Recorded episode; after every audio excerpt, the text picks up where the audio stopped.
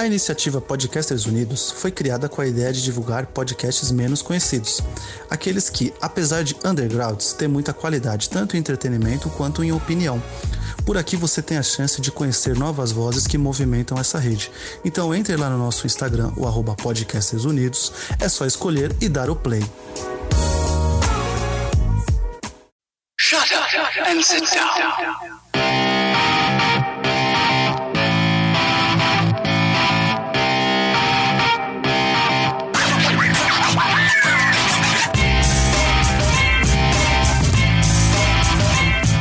E aí, galera, estamos aqui gravando mais um podcast elementar e hoje a gente vai falar sobre Snyder Cut, essa obra maravilhosa do Snydeus. E para falar aqui comigo está Diogo. Opa, e aí? Fernando. Olá, maratoneiros, tudo bem com vocês? Estamos aqui na casa dos outros. Natiel. Fala galera, boa noite. Tô muito feliz que o Zack Snyder tá finalmente conseguindo esse reconhecimento público geral aí. Tô de peso nas costas aliviado aí, de fã. Boa. Júlio. Eu sou o Júlio do Maratona. Oi, gente. E eu sou o peso nas costas do Natiel, que não tá nada de sem peso aqui, seu Natiel. Nada de sem peso aqui. Nada de, de facilidade, porque, ai, Snyder, eu só tô aqui pra ser o peso nas costas de todos vocês. Lá ele. E para completar o time, primeira vez aqui no Elementar, diretamente lá do Tamborcast, meu amor, Vitória. Poxa, me arrasa, né? Ele faz um negócio desse. Oi, gente, eu vim pra cortar a cabeça do lobo da Steppe, né? Porque se eu tô aqui é porque eu sou a Mulher Maravilha. Então é isso. Muito obrigada aos envolvidos e vamos de Snyder Cut. Então, bora lá.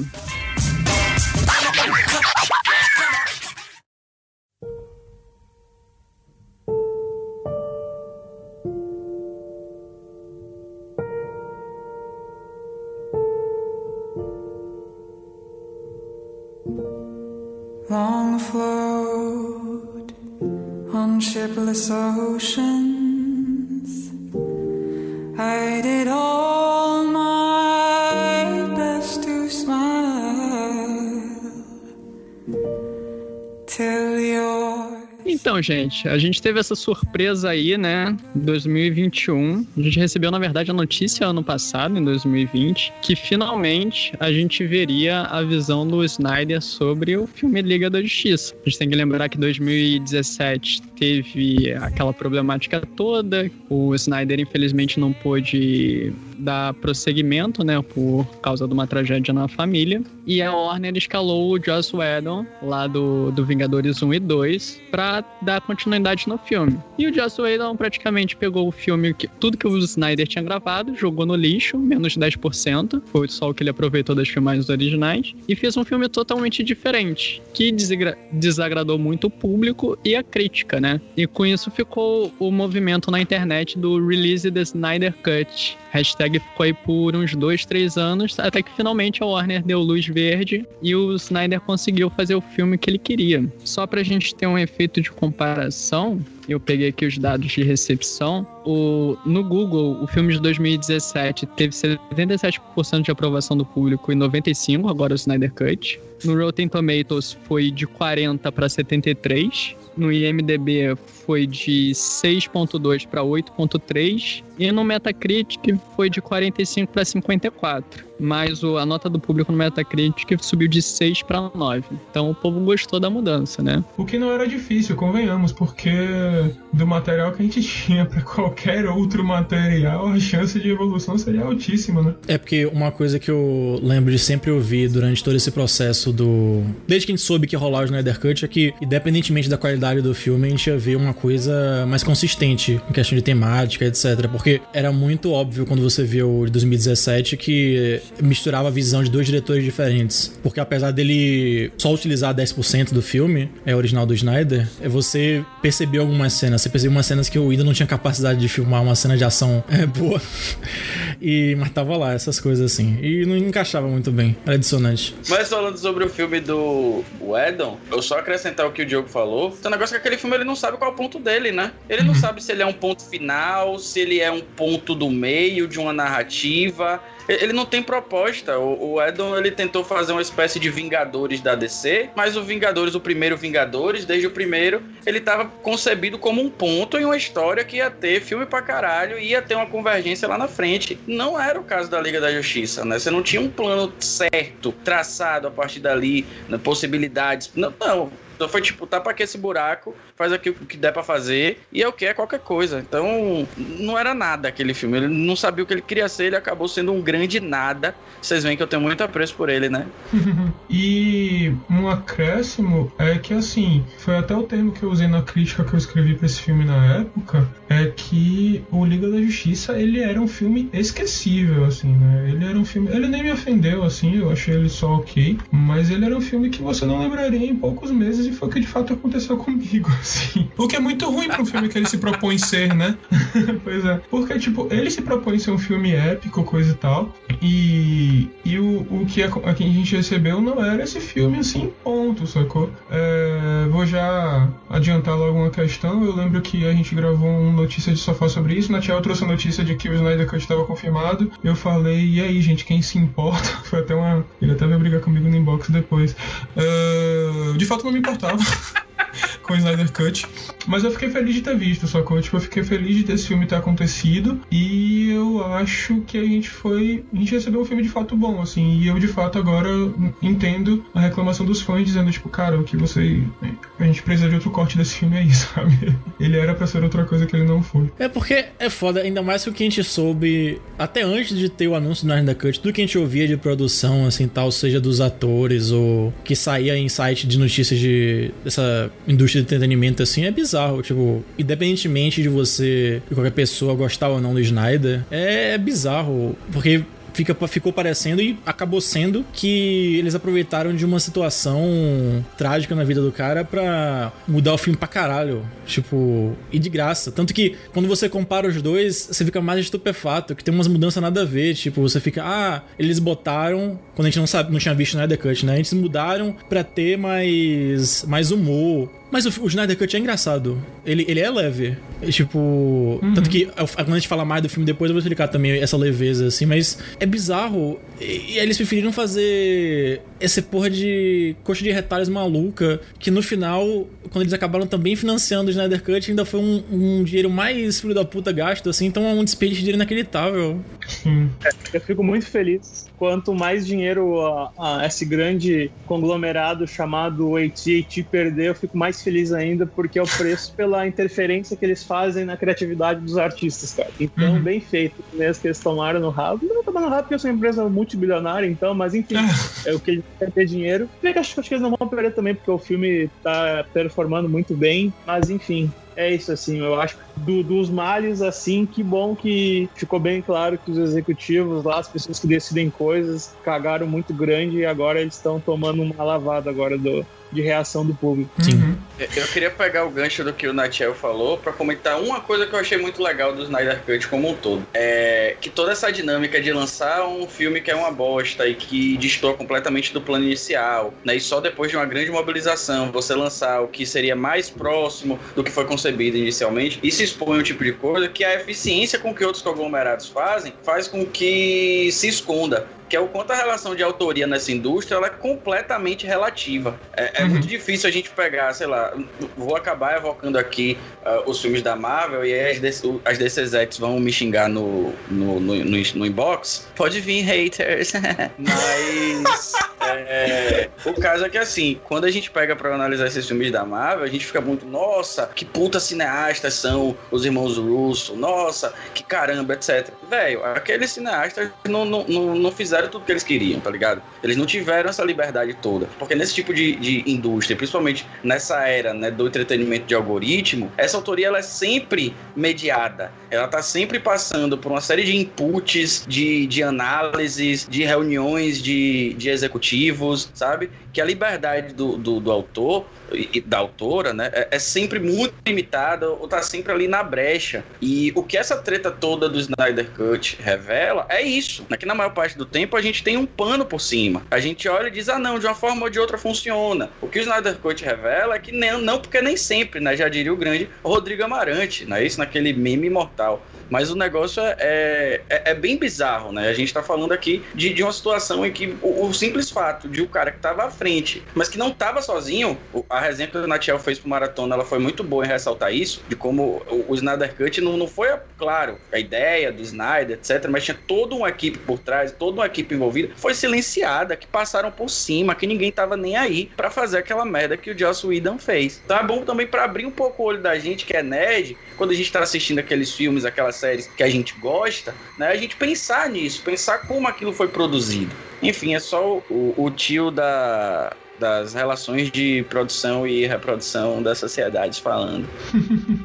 Um parênteses, fazer um comentário. que Eu até, eu até falei isso num podcast que a gente lançou aqui no Elementar, acho que umas duas semanas atrás, que é o podcast sobre filmes aguardados desse ano aí, né? E aí eu tava falando sobre como seria interessante um filme sobre a produção do Liga da, da Justiça versão Zack Snyder. Porque teve uma entrevista que ele deu no podcast aí, que eu não vou lembrar a fonte, mas tem vários, vários sites comentando essa, essa, essa entrevista, que ele fala como que ele burlou a Warner, porque exigiram dele que tivesse o filme tivesse um corte de duas horas no máximo, sabe? E, e, tipo, ele, e, e ele sabia que tinha que ter duas horas. Só que ele disse que ele se começou a filmar freneticamente a partir dali, porque ele- ele- eles colocaram um executivo lá, o John Berg, dentro do set para acompanhar o tempo inteiro também o que, que, que, que eles estavam fazendo, e o próprio Geoff Jones, que é um quadrinista lá e era um consultor deles. E, mas ele falou que ele falou assim: foda-se, cara, eu vou filmar, eu vou filmar tudo que eu puder nesse tempo aqui e azar. E aí o excedente, ele levou para casa dele os rolos de filme. E é muito engraçado. Depois ele, ele posta foto, pouco tempo atrás, antes de anunciarem o filme, ele posta foto das bobinas com os rolos de filme assim na casa dele. Uma história muito engraçada, assim, de como ele tapeou a Warner pra, pra filmar muito mais coisa e gastar muito mais grana do que ele, do que ele deveria. E tapeou aí, filmando mais como ele podia antes, e tapeou agora de novo. Porque primeiro era uma verba de 30 milhões e não podia filmar nenhuma cena nova, era só produzir efeito especial para cenas antigas. E de 30 foi para 70 e com, com filmagens novas, assim. Então é bem, bem interessante toda essa, toda essa volta que foi dada aí. Eu acho que ele é um cara que, no mínimo, ele argumenta bem, ou ele tem um- algumas boas relações lá, assim. Mas é bem interessante mesmo. Mas é bom, você falou do orçamento, e é bom deixar claro isso também, que teve esse orçamento extra pra ele finalizar as cenas, mas o restante, se eu não me engano, só rolou porque pra ele ter essa liberdade, também imagino que em relação a ter quatro horas também, ele não recebeu cachê por essa versão agora. Deve receber agora do que gerar do filme assim, mas não recebeu nenhum dinheiro de cara assim por estar fazendo essa versão. Eu acho que ele falou alguma coisa aí numa entrevista esses dias, que eu não, não lembro a fonte, tá? mas eu, eu lembro de ver isso em algum lugar, que tudo que seria destinado a ele é, foi direto doação lá para uma, uma, uma instituição lá que trata de prevenção ao suicídio. Isso. Inclusive, só um pequeno adendo né, que eu achei interessante que no filme tem uma, uma referência a isso, né? Que uma passagem Sim. lá que os personagens estão andando e aí tem um, um outdoor bem grande, assim, falando sobre ah, essa instituição americana que faz essa prevenção e combate ao suicídio, assim, eu achei curioso. E o legal dessa ação é que durante a campanha do público para subir no hashtag para lançar o Snyder Cut, é, teve várias campanhas do pessoal doando para instituições que cuidam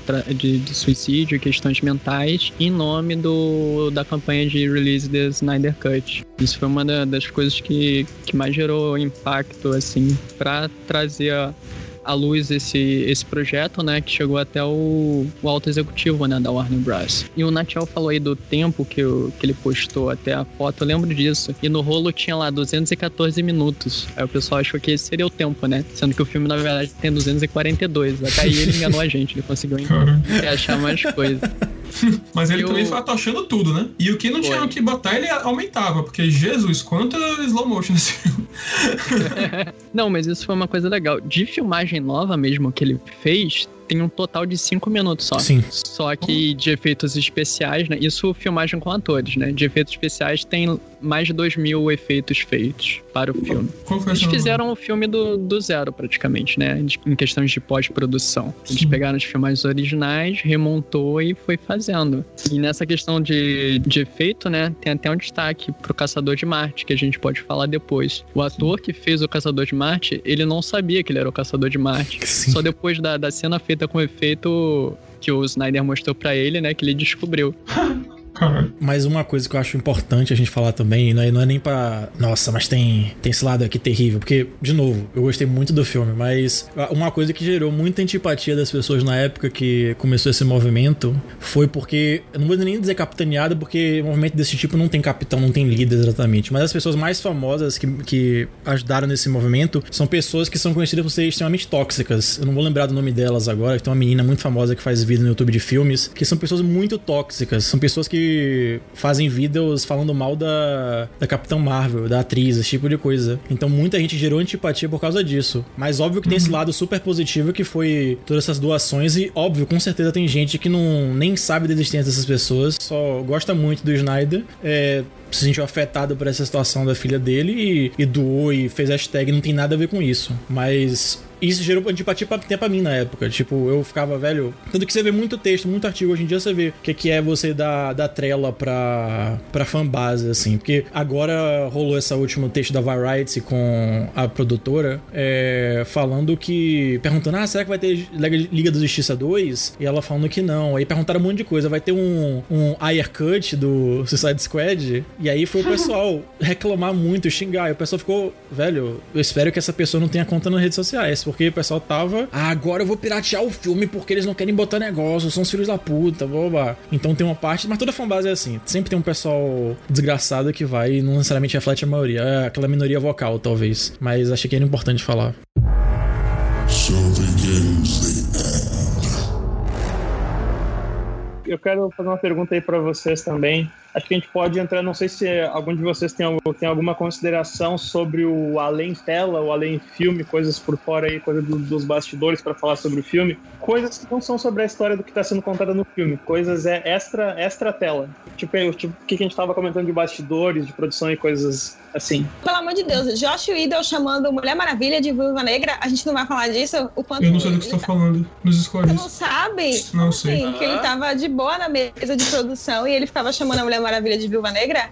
Adoro essa história, é maravilhosa. Ah, é verdade, lembrei. Significa que ele sabia muito bem o que ele estava fazendo. Claramente, esse era o homem perfeito para pegar o trabalho e jogar no lixo. Esse homem ele tomou banho no suco de Chernobyl, porque não é possível. Quando eu vi isso, eu falei, gente, o quê? E as pessoas que estavam lá, que estavam nas reuniões, falavam, ele falava, e as pessoas começaram a questionar: será que ele trocava ah, inconscientemente? Me perdoe, mas não. Eu achei que foi de propósito. E aí as pessoas começaram a fazer as considerações, né? De que tem uma cena lá de Vingadores que eu não lembro quem é que cai nos peitos da Natasha agora, eu não vou lembrar. É o, Hulk. Então, ótimo. O que acontece? Ele foi lá e botou aquela cena que a gente odeia profundamente, que é o Flash caindo em cima da Mulher Maravilha. E assim, começou a rolar meme, mas que não era meme, era era meme pra trazer realmente a informação. Por exemplo, aquela cena do aeroporto que o Bruce chega com o Flash. No corte do Widow, gente- ele filma a bunda da Gal Gadot. Tipo, não tem explicação pra aquele enquadramento. aquele- Não, não Uhum. tem explicação. Chama-se machismo e sexismo. Mas assim, cinematograficamente não tem explicação, porque a mesma cena o Snyder coloca e a gente vê ela conversando, eles conversando, interagindo antes de falar com o comissário Gordon e não tem nada daquilo. Então, assim, e já tinha sido falado sobre o Josh Whedon anteriormente em outras produções, sobre os comportamentos dele e ninguém acreditou. E aí Ray Fisher botou a boca no mundo e todo mundo, Oh,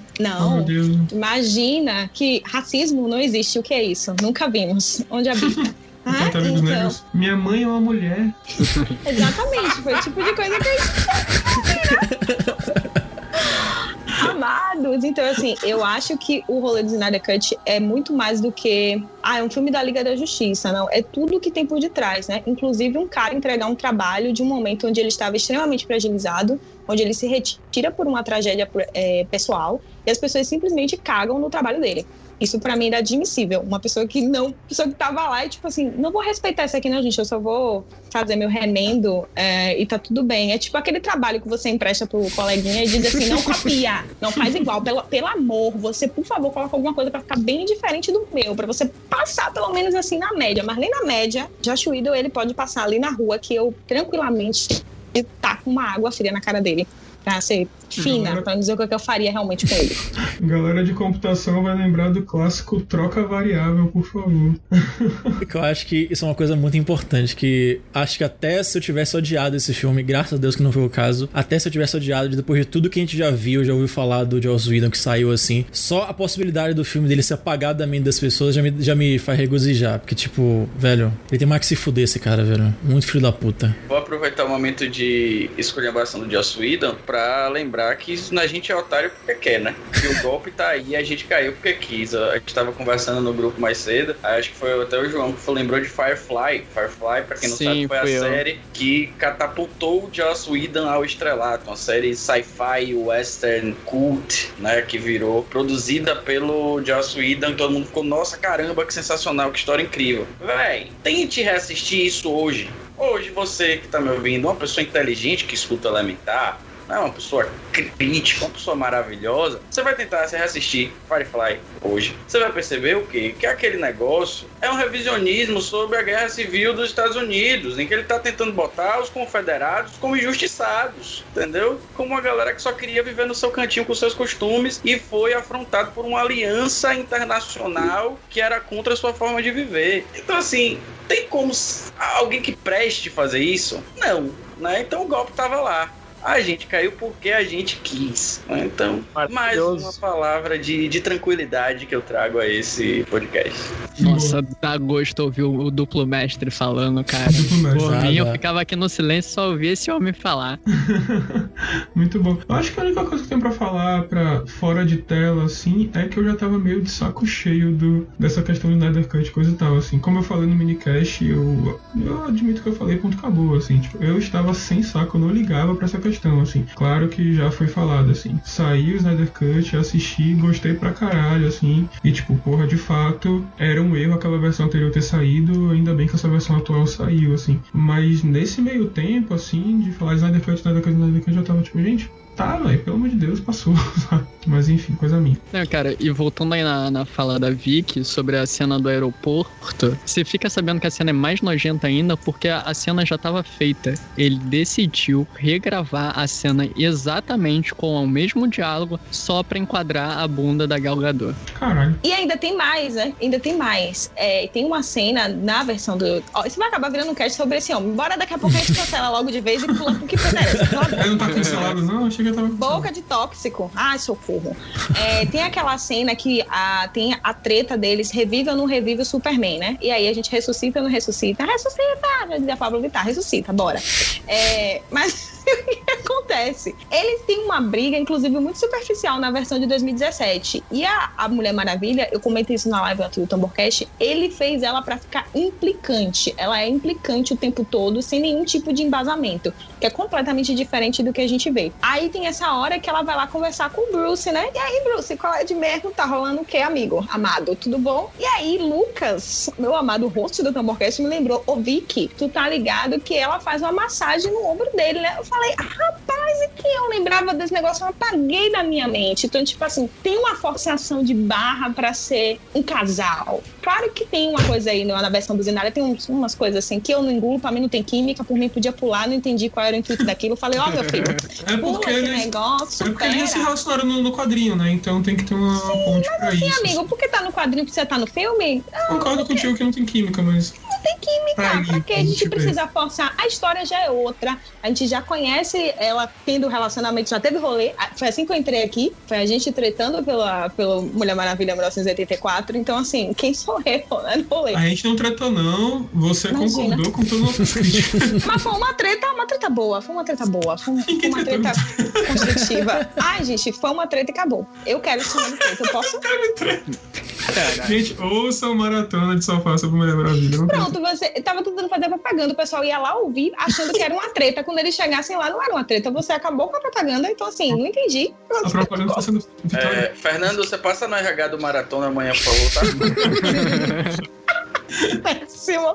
Então, tipo, tem isso dele, dele colocar essa. é, E eu, e eu não tinha percebido a Lucas. Na verdade, eu apaguei da minha mente. Aí Lucas reviveu isso. E aí eu percebi o quanto ele tinha colocado também pra ela ficar implicante. E aí, antes de reviver o Superman, de novo, a gente vê uma diferença. Eles entram em acordo, eles têm uma conversa, tem uma ancestralidade, todo mundo tem tempo de tela. E antes, não, o cara simplesmente vou regravar isso aqui pra mostrar a bunda da Gal Gadot. E ainda assim, eu vou fazer ela ser irritante e ainda vou botar o flash pra cair em cima dela, porque aquilo é completamente. Não tem contexto. Então, assim, Cara, você falou de tempo de tela, você me lembrou de uma coisa muito importante que é o Cyborg. No de 2017, ele é um papel de parede, assim, velho. Ele não tem quase nada ao ponto de que eu não me lembrava que era ele que sincroniza com as caixas maternas, assim. É, de tão inexpressivo que ele é. Aqui a gente finalmente tem um pouco de contexto pra ele, assim, sabe? Tipo, e eu, eu acho que no de 2017 chegava a falar da, da relação da mãe e tal, do pai. Mas era tão raso, assim, era tão ampassant que Velho, o, o Cyborg é quase que o coração desse filme do Snyder Cut. É, é absurdo. Sim. Ele é o fio condutor da trama, né, É. cara? Tudo passa pelo ciborgue e não teria como limar o ciborgue da, da história, como o Joss Whedon tentou fazer. E assim, como a gente já tá comentando aqui desde o início do cast, de quão horrível foi o filme de 2017, eu lembro de terminar de assistir o filme, eu falei, cara, DC morreu, né? Morreu no cinema, não tem mais nada. O filme foi muito ruim e doía em mim. Eu já falei isso em, em diversos casts que eu odeio sair de um filme não gostando de um filme que eu queria gostar porque é doído. E eu falei, cara, não tem como. Apesar de eu ser desse Zete, cara, eu sou muito mais DC do que Marvel. Eu falei, acabou, acabou a DC, não tem o que se fazer. Foi, foi muito insulto. E eu lembro de ter falado na época assim, por mais que eu não goste da estética do, do Snyder, ficou muito ruim. Eu preferia ver a versão do Snyder pra ver como é que era. Pô, mesmo eu não gostando, eu acho que seria muito melhor do que foi. E teve a campanha, né? O pessoal quis ver, porque a gente ficou sabendo que tudo tinha sido filmado, ele saiu na pós-produção, então teria como ter uma versão dele. E como o próprio Diogo falou aí, que foi desgastando né, ao longo dos anos o, essa campanha, porque tinha gente que não era legal fazendo a campanha. Eu fui enchendo o saco, assim como o Fernando também, ao longo do tempo.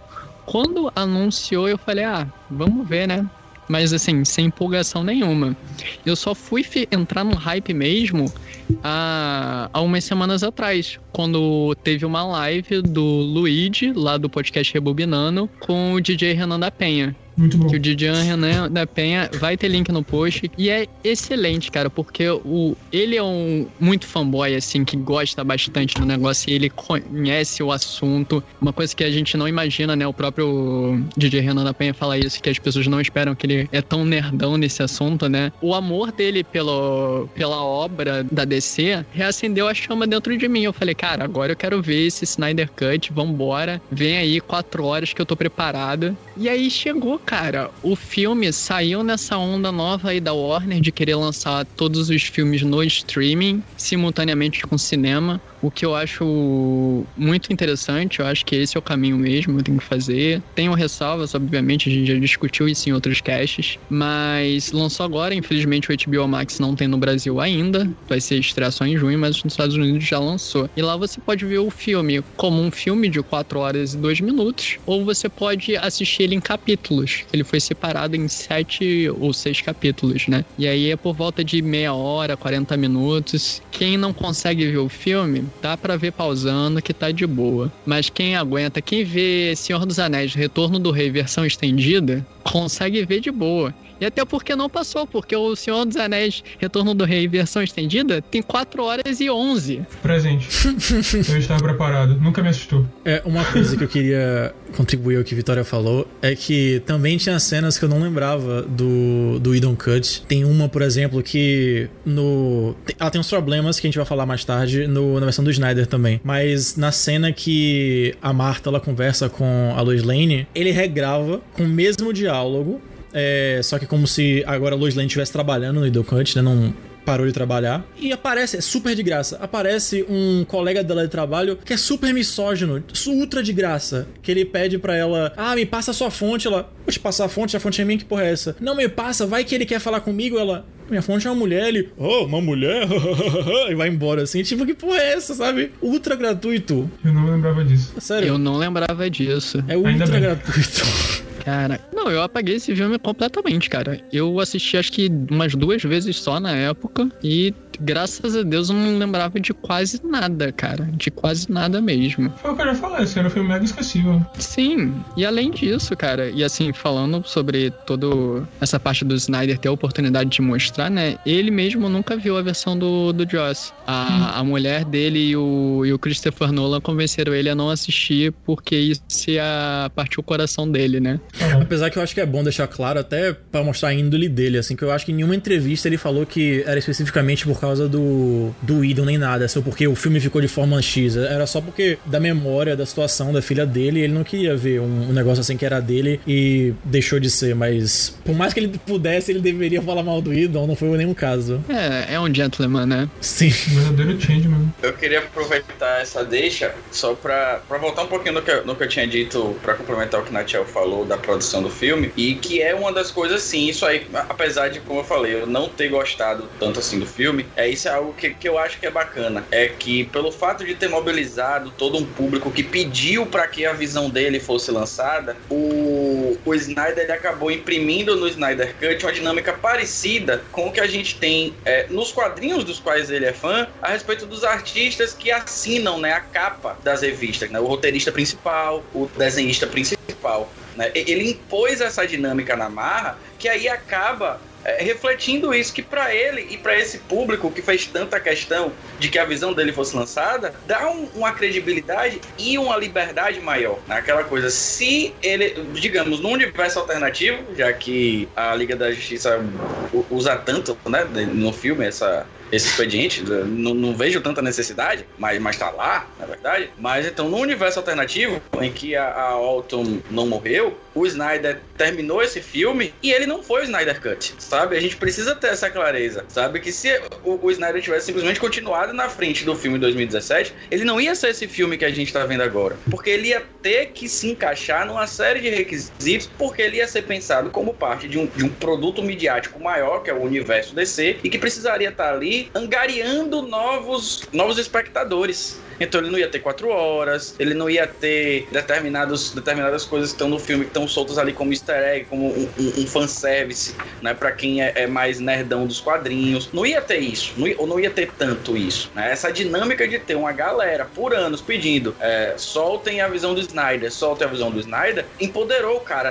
nessa quebra de braço. Disse, ó, velho, a galera não quer um filme dirigido por mim, eles não querem um filme só com meu nome lá no final, sacou? Eles querem o que eu imaginei pro filme lá atrás.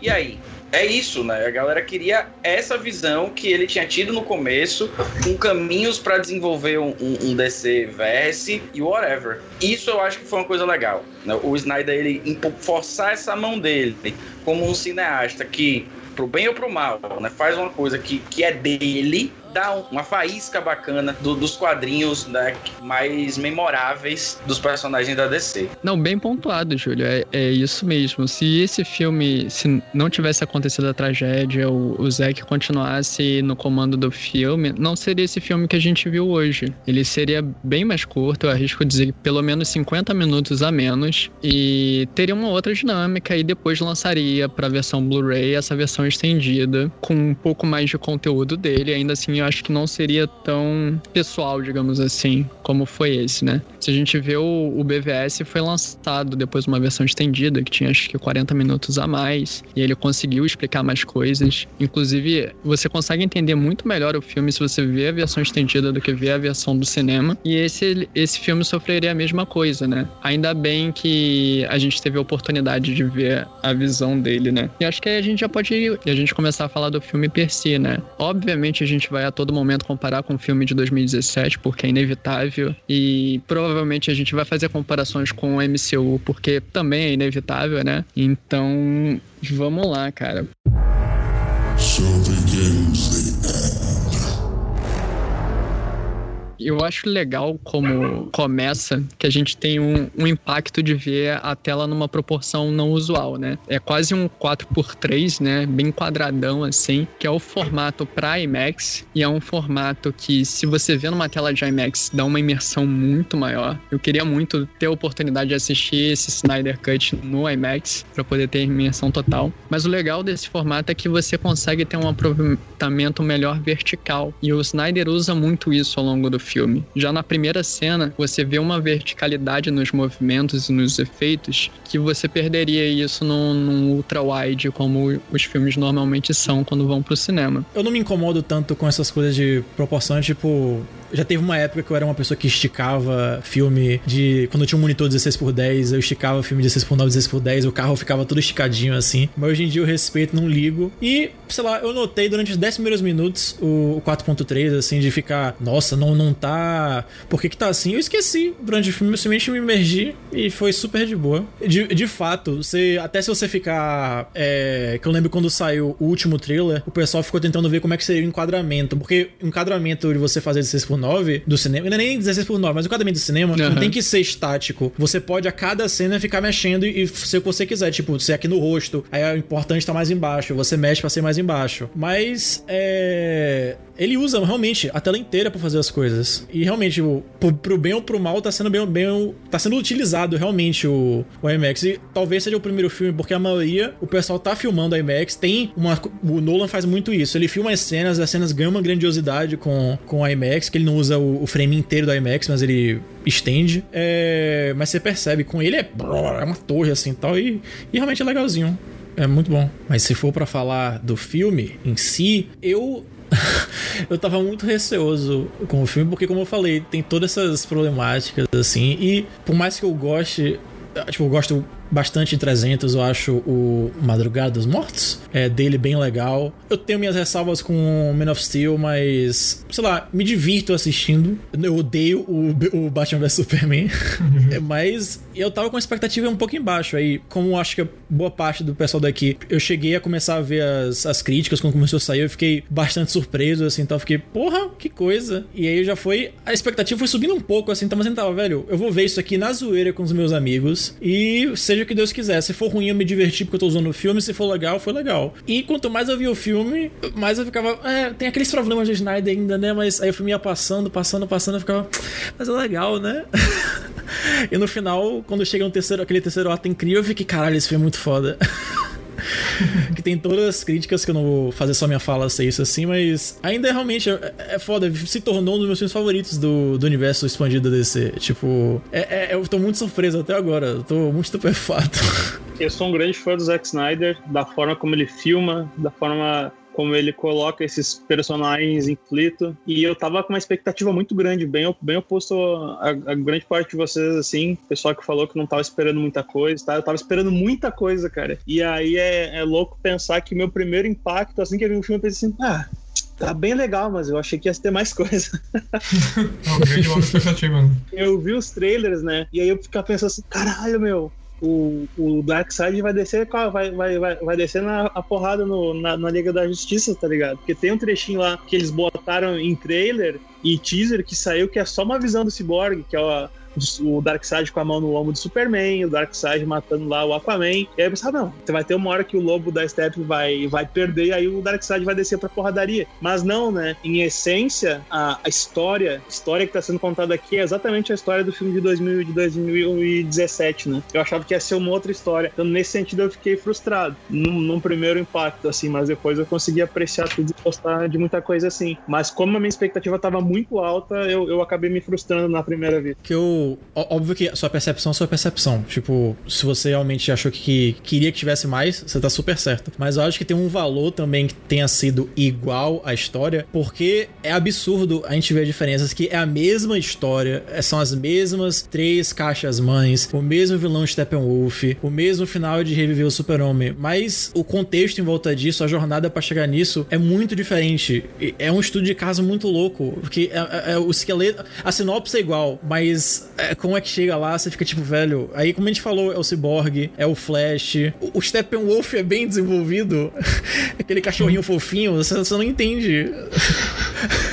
porra é essa? Estamos aqui para defender fofo da Step, entendeu? Ele é fofo. Fofo da ele Step? É, é, fofo da Step. A gente, ele só o que faz, gente? Ele fez uma dívida com a agiota, ele não tinha como pagar. Então ele fica o tempo todo ali. Quem nunca? Quem, quem nunca? Vai o tempo todo. Ele leu a página Bad Vibe Memes e resolveu investir, né, achando que era real. Assim. Ele não deixar de deixar de deixar de que porra é que esse cara aqui é o tempo todo me chamando? Que cara chato. E ele, eu só quero voltar pra casa, Daddy, please. Então, e aí não tem condição. Eu falei que eu vou colar a cabeça dele de volta, o chifre, o que ele quiser, porque assim, chegou um momento que eu me apeguei. Falei, não acredito que isso aconteceu aqui comigo. Mas já fizeram tanto meme que eu. O que posso dizer? Esse filme é- é lindo, maravilhoso e uma fábrica de memes que eu tô aí pra aproveitar. Não me estresso, ninguém me mande meme pra me tirar de série que eu não sou obrigada, entendeu? Pode fazer o meme de vocês. Eu não tô aqui pra defender, entendeu? O Zinaider que lute sozinho, tá milionário, eu não, entendeu? Então eu só brigo por coisas se eu ganhar dinheiro. Se eu não for ganhar dinheiro, eu não quero briga. É então o que eu posso dizer? Eu tinha expectativas. E as minhas expectativas foram atendidas. Então, assim, a única expectativa que não foi atendida foi o fato de que eu fiquei esperando da hora do lançamento, todas as plataformas travaram. Falei, é isso mesmo, cadela do capitalismo. Minha Apple TV fez o quê? Olá, Liga da Justiça está disponível. Eu falei, hum, vou pagar, né? Fazer o quê? Aí lá vai eu, né? Aí o pior era tipo, poxa, só tem 48 horas. O que, que eu vou fazer? Assistir duas vezes quem quiser que lute, porque eu não sou obrigada. Eu paguei esse negócio, eu vou assistir duas vezes. Vai ter versão preto e branco, eu vou assistir pela terceira vez. Por quê? O que, que foi que aconteceu? Não tinha legenda na Apple TV, não tinha legenda em português de jeito nenhum. Falei, tudo bem, agora Vitória lute pelo seu FISC, você fez, você pagou, por favor, faça ajuste.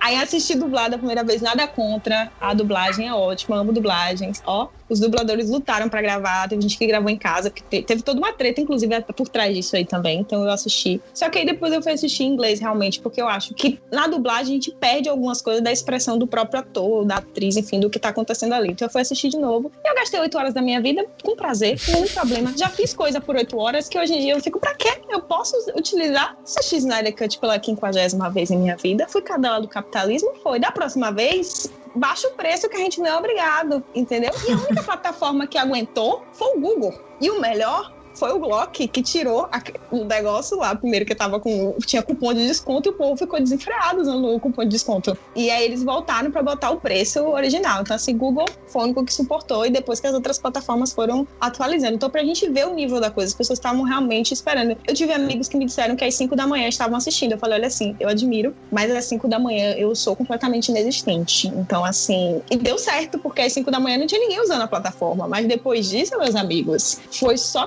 quedas lá O no item, inferno né? Então, assim, portas. exatamente. Queria aproveitar, já que estamos falando sobre capitalismo e pagamento justo, achei um absurdo que no Streamio, quando eu fui assistir, tava lá marcando esse filme ainda está no cinema, vai assistir no cinema, eu fiquei, meu filho, você é uma plataforma de pirataria. Ética? Agora? É sério?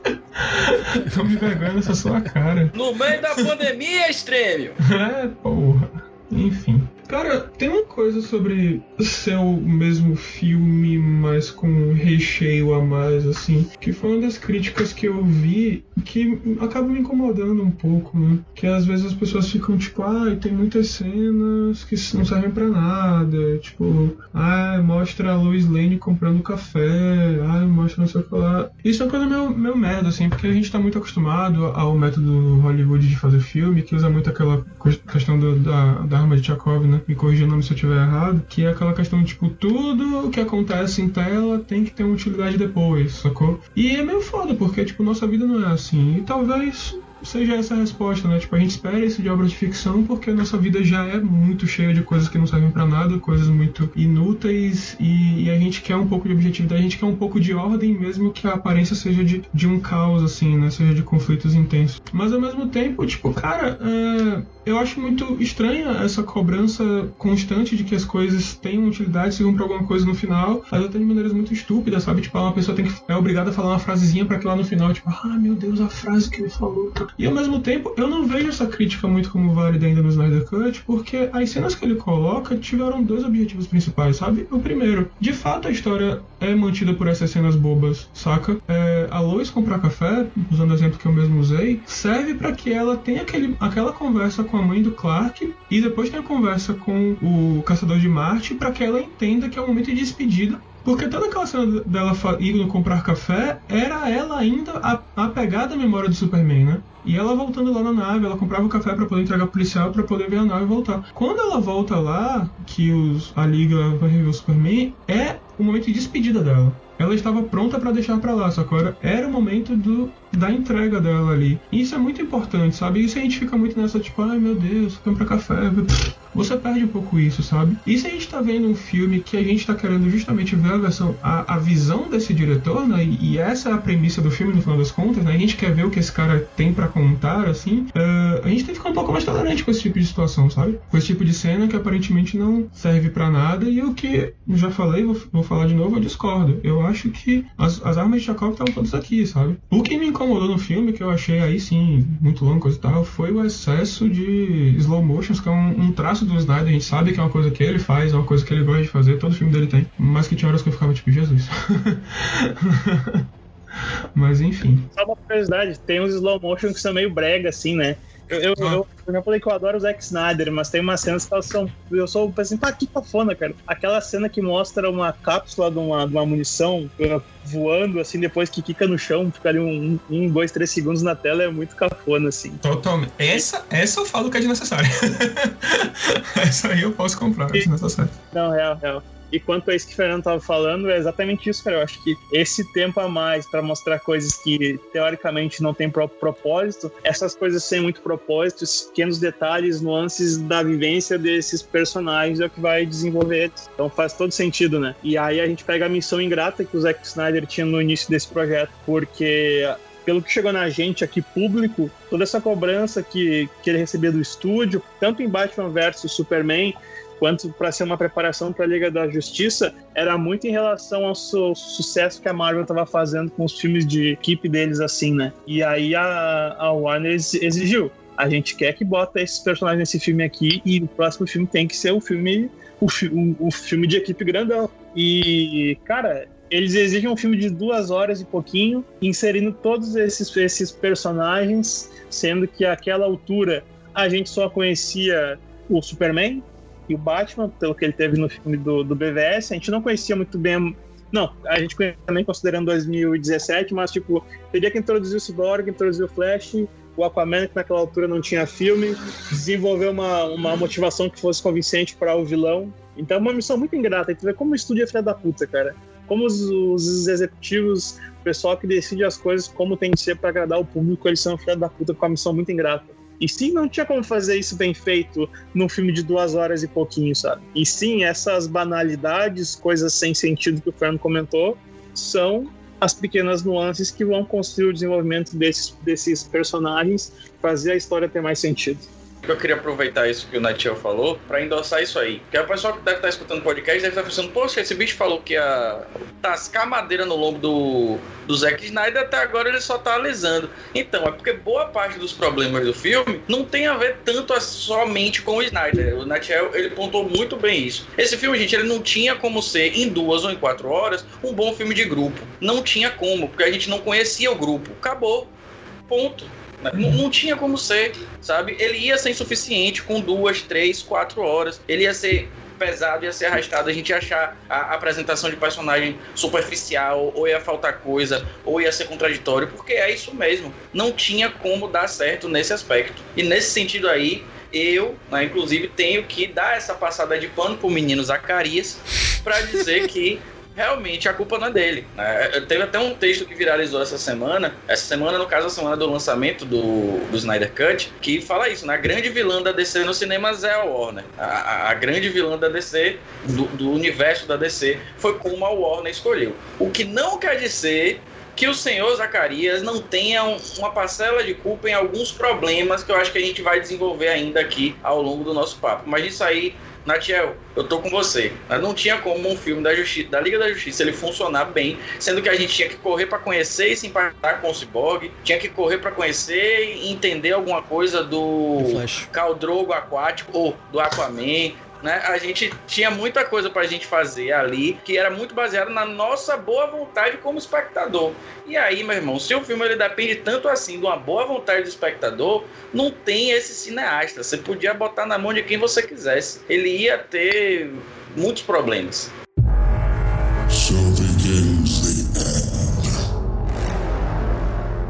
So uma coisa que o Fernando falou e o Júlio falou e acho muito importante é que se não tivesse rolado nenhuma tragédia, a gente não teria recebido esse filme. E eu nem sei se a gente teria recebido uma versão estendida de 4 horas. E a gente tem essa comparação. E, e o Fernando falou também essas cenas necessárias. Tipo, velho, tem cena que não tem que ter um objetivo tão direto, não tem que ser uma Chekhov's Gun, tem que mostrar essa convivência. Tanto que, velho, é o que a gente vê na versão do Idon. Ele corta as cenas do. que não seriam entre aspas pra nada do Cyborg e ele vira um nada. Agora, como o Júlio falou, tem coisas a se criticar. Que, por exemplo, eu gostei muito do filme, mas, e como o Fernando falou, a, a câmera lenta é um negócio. Porque o legal de câmera lenta é quando ela é especial. Quando você bota no seu filme inteiro, ela perde o poder. Aí ela só ganha poder de volta quando a coisa é tão hype, é tão foda, como essa na final do Flash no filme, que aí você fica, caralho, mas fica, fica maçante. E aí perde o impacto que a cena tem. Não é nem aquela coisa, o filme é ruim porque tem cena demais slow motion é que ele dilui todo o slow motion por botar tanto slow motion nas obras dele. E é, é, eu não sei se o, o, cara tem um fetiche, uma punheta com, com slow motion, o que que é. Mas é, é, demais. Ele próprio tá usando como muleta e sem ela o filme, o filme sozinho já ganhava um, um, valor, assim. Não que seja uma merda um filme que tem slow motion, mas é isso. Aí é um pouco complicado, mas de fato, não tinha como ser esse filme que a gente recebeu com esse momento de personagens. É um problema, entre aspas, que ele tinha que introduzir dois personagens que não tinham aparecido até agora, como o Cyborg e como o Flash, e um pouco do Aquaman, que a gente não tinha filme solo dele ainda. E não tinha como. Isso passou por uma discussão. Ele não tirou essa ideia é, da bunda e simplesmente começou a gravar o filme. Isso foi discutido com a Warner. Então, se eles escolheram não fazer um filme de origem desses dois caras, a culpa é deles. É o cara fez um projeto, falou pra eles, eu vou fazer. E tudo bem, eu não, ainda não acho que justifica 20, é, 24 horas. Ainda não justifica 4 horas. Ato falho, ato falho. Não justifica 4 horas o filme. Dá pra cortar muito, seja pelo Não dá motion. ideia, Diogo. que vai ser um novo Snyder Cut com mais slow motion ainda. que dá pra cortar muita coisa. Teve, quando eu tava vendo com os amigos, a gente viu aquela cena do, do Cyborg, antes de virar o Cyborg, né? Dele jogando futebol americano. E a mensagem que aquela cena quer passar, você pega ela toda com a não presença do pai, com a vitória dele com a não presença do pai. Só que ele faz uhum. questão de mostrar o jogo quase desde o início, ou naquela última atacada final, e vai. E isso é uns 2, 3 minutos, que já dava para cortar. Você percebe que ele tá ganhando um negócio, você mostrava o score, ele fazia a atacada final, vencia, olhava pra mãe, a mãe festejava, não tinha um pai. Pronto. Passou a mesma missão mensagem. Tipo, eu, pra mim não perdia nada. Mas aí não seria o filme do Zack Snyder. Claro que é, é bonito. Não, cara, mas tipo, aí desculpa interromper a fila, mas é assim, o Snyder é um cineasta que ele conseguiu uma, uma, uma, coisa muito única, bem ou mal, que é essa assinatura visual dele. É que nem o Wes Anderson, cara, é que nem o David Fincher. Tu vê um filme desses caras e pela movimentação de câmera tu sabe quem é.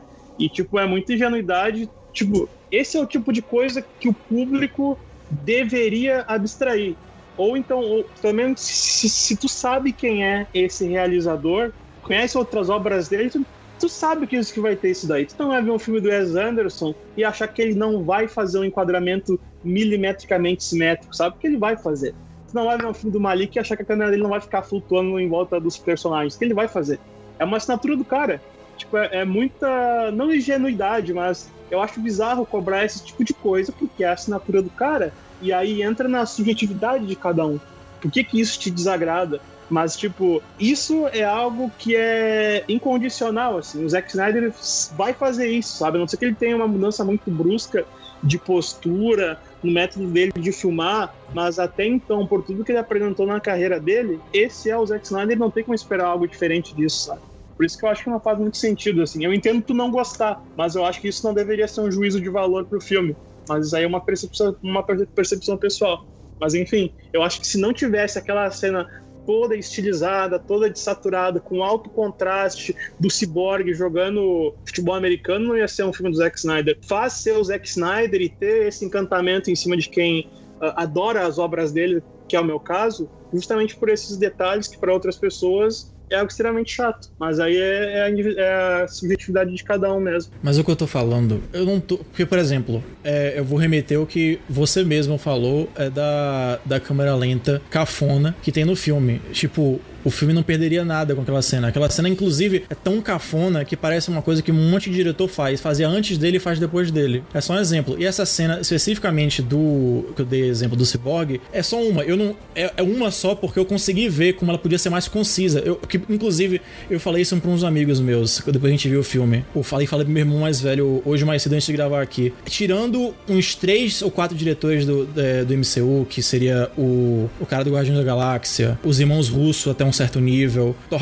o cara Thor Ragnarok, o nome, o Taika Waititi, eu acho a direção visual do MCU uma bosta não tem personalidade quase nenhuma no visual. É tudo, parece que eles filmaram em RAW, não tem nada de escolha de cor é, nas coisas, é tudo super. O pessoal fica reclamando do visual do Snyder, mas ele pelo menos pode, deixa escuro, mas ele faz um contraste filho da puta na imagem. E é bonito, os filmes dele, independentemente de eu achar que, sei lá, por exemplo, como eu falei, que eu achar BVS uma bosta, o filme é incrivelmente bonito. Pode até ser só isso o filme, mas não é, mas ele é muito bonito. Eu, eu, eu gostaria muito de ter um Snyder, sei lá, entre aspas, controlado e ser ele dirigindo a fotografia, porque ele é muito foda na fotografia. Ele, se duvidar, é top 3 de cenas de ação dos filmes de heróis. Tipo, eu acho ele foda. É só que quando você pega o filme, pelo menos na minha visão, tem certas coisas que é mais questão de concisão. Ele pode ser mais econômico em algumas cenas. E eu não quero que, óbvio, que isso faça ele perder o estilo visual. Não tô dizendo que como você deu o exemplo do Wes Anderson. Eu não quero que ele perca a simetria, mas ele, ao mesmo tempo que ele tem o estilo visual dele, ele consegue ser conciso. Apesar que eu não tenho tanta cultura com o Wes Anderson de ver tantos filmes dele, então só é só dessas trailers que eu vejo é, para saber que realmente ele tem essa estilização. Mas a cena do Cyborg é só um exemplo que a mensagem é a mesma e que ela não perderia absolutamente nada de mensagem. Tipo, eu não acho que do que o filme quer passar, perderia alguma coisa. Mas eu não tô brigando. Eu vi o filme inteiro, não senti as quatro horas, adorei. É só que eu sinto que poderia ser menor o filme, mas eu também falo que o Júlio e o Fernando falaram mais cedo. Ele podia ter cortado todas essas coisas. O mandado na época ainda era de 2 horas e 20. Esse filme ia ser impraticável em 2 horas e 20. Então, é meio que uma faca de dois gumes. É, por causa da situação, a gente pode ver um filme imenso que tem todo o desenvolvimento que ele queria que tivesse. E porque ele não tinha que receber cachê nem porra nenhuma, ele botou tudo o que ele quisesse. Mas eu sinto que se tivesse um, um cut teórico do filme no cinema de três horas, eu consigo imaginar algumas cenas que poderiam ser cortadas, a história seria dele, teria todos os momentos de personagens, mas dá pra cortar bastante coisa. Só isso que eu tô dizendo. Apesar de entender seu argumento, Joe, desculpa interromper a fila, eu achei que você usou uma cena muito ruim pra usar como exemplo, porque eu acho toda a sequência do Cyborg muito bonita. E pra mim ela vale a pena ser tão longa quanto ela foi. Eu ia dizer que, assim, como uma telespectadora mediana, não entendo nada de cinema e nem tenho interesse em entender, porque isso vai destruir provavelmente a minha visão de algumas coisas. Então, assim, eu já destruí a minha visão indo estudar psicologia no bom sentido, tá, gente? Porque tem coisa que eu vi e eu nunca mais vou poder desver na minha vida, entendeu? Então, assim, é melhor não consumir tudo pra não ficar doida de vez, né? Mas, assim, no sentido de que câmera lenta não me incomodou. Inclusive, hoje saíram, eu não sei se vocês viram, né? Mas ao todo são 24 minutos e 7 segundos de cenas em câmera lenta, ou seja, 10% do tempo total do filme está em câmera lenta. É concordo que tem umas coisas que eu falei, ok, né, amado? Podia ter dado uma adiantada aí, não, a gente não ia sentir muito. Mas assim, vocês não têm um amigo que quando ele vai contar uma história, ele começa pelo fim, ou ele conta todo o trajeto dele até chegar na história, você fica assim, amado, chega aí onde você quer chegar. E não tem aquele que diz assim, ele só conta a história e você fica, como assim? Acabou, você só contou isso? Então, assim, para mim é a mesma coisa no filme, é muito subjetivo. Né? No sentido de que o diretor, enfim, a pessoa que cuida da, do roteiro, etc., tudo que tá ali por, por trás é, vai ser muito subjetivo. Então, para mim, não existe filme. Ah, não, mentira, existe filme ruim sim. Não vou citar aqui para não causar discórdia, mas é. Não quero dizer. Mas, assim, levando em consideração, com carinho, cada um vai acolher o filme de uma forma diferente, inclusive vai prestar atenção em coisas diferentes. E é isso que faz uma obra cinematográfica, ou seja, qualquer outro tipo de obra, ser algo muito rico. Então vai ter quem odeie, vai ter quem goste, vai ter quem. Bom, eu gosto, mas para mim sempre acontece uma coisa. Se eu assistir mais de uma vez, eu começo a achar coisa que eu fico. Isso não tava aqui. Por que, que isso tá aqui? O que, que aconteceu? É, Fernanda falou da cena da Lois Lane comprando café, e na minha cabeça, quando ela vai se despedir, lembra que na cena anterior ela pega o crachá dela do, do trabalho dentro da gaveta. E aí aparece o teste de gravidez. Então, quem não sacou ali aquela coisa Verdade. rápida, no sentido de que ela também tá indo ali se despedir porque uma nova vida vai ser gerada. Depois o Zinaida vai falar que o Superman realmente naquela hora ele vê que ela tá grávida, por isso que ele acaba terminando ali a briga. Então, assim, eu acho, falando ainda do que Júlio disse, né? Dando uma, uma complementada, nada em grupo vai ser suficiente para todo mundo, né, gente? Quem nunca fez um trabalho na faculdade? No sentido de que eu acho que o Snyder ainda foi muito generoso porque todo mundo, dentro das possibilidades do tempo que ele tem, se desenvolve, certo? A gente já tem uma Mulher Maravilha que foi desenvolvida em um filme anterior, a gente já tem um Superman, a gente já tem um Batman, a gente já tem a treta Batman vs Superman, você sangra, eu sangro, dane-se essa merda, todo mundo já sabe o que acontece. Cansei dessa, dessa treta nerd aí que existe há tanto tempo. Então a gente fica ali com Aquaman, que agora a gente vem do filme do Aquaman, a gente entende por que, que ele tem determinados comportamentos, por que, que o posicionamento dele é de determinadas formas, acho que fica mais conciso. Que na versão de 2017 ele era só um cara bebendo cerveja e sendo ranzinzo. Ou seja, 90% do homem nerd era o Aquaman. Tava tudo sob controle. Então tava todo mundo, tipo assim, tranquilo, gente. Só que aí depois tem a Mera, inclusive, que tem mais tempo do que ela tinha antes. Então ela aparece na cena do pesadelo, ela tem um tempo de tela. Então, em grupo, pra você desenvolver, me perdoem os Marvetes, mas na China, gente, Vingadores, na hora que aparece todo mundo lá no final, eu faço, vixe, quem tá fazendo o quê? Quem vai pra onde? Então, assim, é muita gente, é muita gente. Ou você dá sempre um filme de origem para pro personagem e introduz ele já com uma dinâmica no grupo, ou você vai ter isso mesmo e tudo bem. Eu acho que cabe ao telespectador relativizar ou não. Então não é uma coisa que eu implicaria, ou impliquei, por exemplo. Mas acho que também faz parte de um background que você tenha, por exemplo, apegado ao grupo, sabe? Você já ter consumido alguma coisa que tem a ver com a Liga da Justiça, tem, tem umas coisas que você vai, vai sacando. Mas assim, particularmente, agora que eu pensando aqui, a única coisa que realmente me incomodou, eu preciso falar sobre isso, é o fato daquela música da Mulher Maravilha, aquele grito o tempo todo no meu ouvido de Xena, a princesa guerreira. Não tava dando, gente. Eu tava de Cara, eu não reparei enquanto assistia. Como assim, meu amor? Você tá, do- você tá de boa aqui do nada, uma Amazona gritando no seu ouvido. Amo mulheres maravilhosas, inclusive que cena. Enfim, ali realmente uma luta real pra segurar a caixa mãe no rolê. Mas assim, precisava toda hora aquilo, assim, se ela tá de boa, ela aparece, aí tem a musiquinha, enfim. E aí hoje de manhã o Lucas tava discutindo comigo no grupo porque o pessoal começou a problematizar, falando que naquela cena com o Lobo da Steppe, que ele fala Amazona, aí ele fala pros parademônios, essa aí é minha. E aí ela diz, eu não sou de ninguém. Aí Lucas fez, bom, hoje de manhã acordei com as pessoas dizendo que tava sendo forçação de barra feminista. Eu falei, poxa, gente, não tem um dia de paz nessa terra. Eu queria um dia de paz. Sabe o que eu queria, gente? Um dia de paz. Eu falei, sabe o que, que eu acho? Eu vou opinar. Eu acho realmente que o diálogo podia ter ficado por aquilo mesmo, ter rolado a treta. Tem, mas não acho que é forçação de barra. Então, assim, vai ter gente pra achar, entendeu? O fio de cabelo da Gal Gadot fora do, do lugar. O fio de cabelo do Jason Momoa, que entendeu? Assim, porque o cabelo do Jason Momoa tem um caimento que eu vou te falar, viu? Eu queria. Vai dizer que o cabelo não tava molhado o suficiente? Enfim, vai ter o que dizer. Mas no sentido de como um todo, pra mim, como telespectadora mediana, nem sou tão fã assim Zinara. Mentira. Te amo. Pode vir aqui. Pode dirigir o meu coração, eu deixo. Eu achei ok, entendeu? Eu quis, eu quis aproveitar a obra. Foi tanto que eu não li nenhuma crítica, eu não vou ler crítica, eu não vou ouvir nada que não for uma coisa que eu participei. Vocês me desculpem, mas eu vou de alienação mesmo com as coisas que eu falei com as pessoas que eu conheço, porque eu não aguento, gente. Eu não aguento. O mundo já é 24 horas de desgraça, eu ainda vou ler o povo metendo pau no filme. Eu falei, não, a única coisa que me fez feliz nos últimos meses, eu preciso ficar com isso no coração. Então eu só apreciei e toquei meu barco e foi ótimo. Zinaida, obrigada. Qualquer coisa me liga, entendeu? A gente tá aí pra, pra ver uma versão de, sei lá, oito horas. Não sei o que, que você tem guardado aí em casa, mas eu gostaria de ser convidada pra, pra assistir, assim, tranquilamente, dentro dos padrões da OMS e o whisky tá tudo sob controle. Assim, eu gostei. O slow motion não me incomodou tanto, mas subjetivo, né? É, o cabelo do Jason Momoa nesse filme realmente é um comercial da Pantene, né? Principalmente embaixo d'água. E sobre críticas, eu também não, não leio nada, cara, antes do filme. Principalmente quando é um filme de hype, assim. Eu quero ter a minha impressão e depois eu gosto de ler pra saber se perdi alguma coisa, eu não percebi alguma coisa. Aí eu fico puto com alguma crítica burra. Mas é o normal, né? Essa é a nossa função aqui. Inclusive cinemático, acho que eu não vou ouvir, hein? Nem ouvir. Tu falou pra não ouvir, não quis ouvir, não.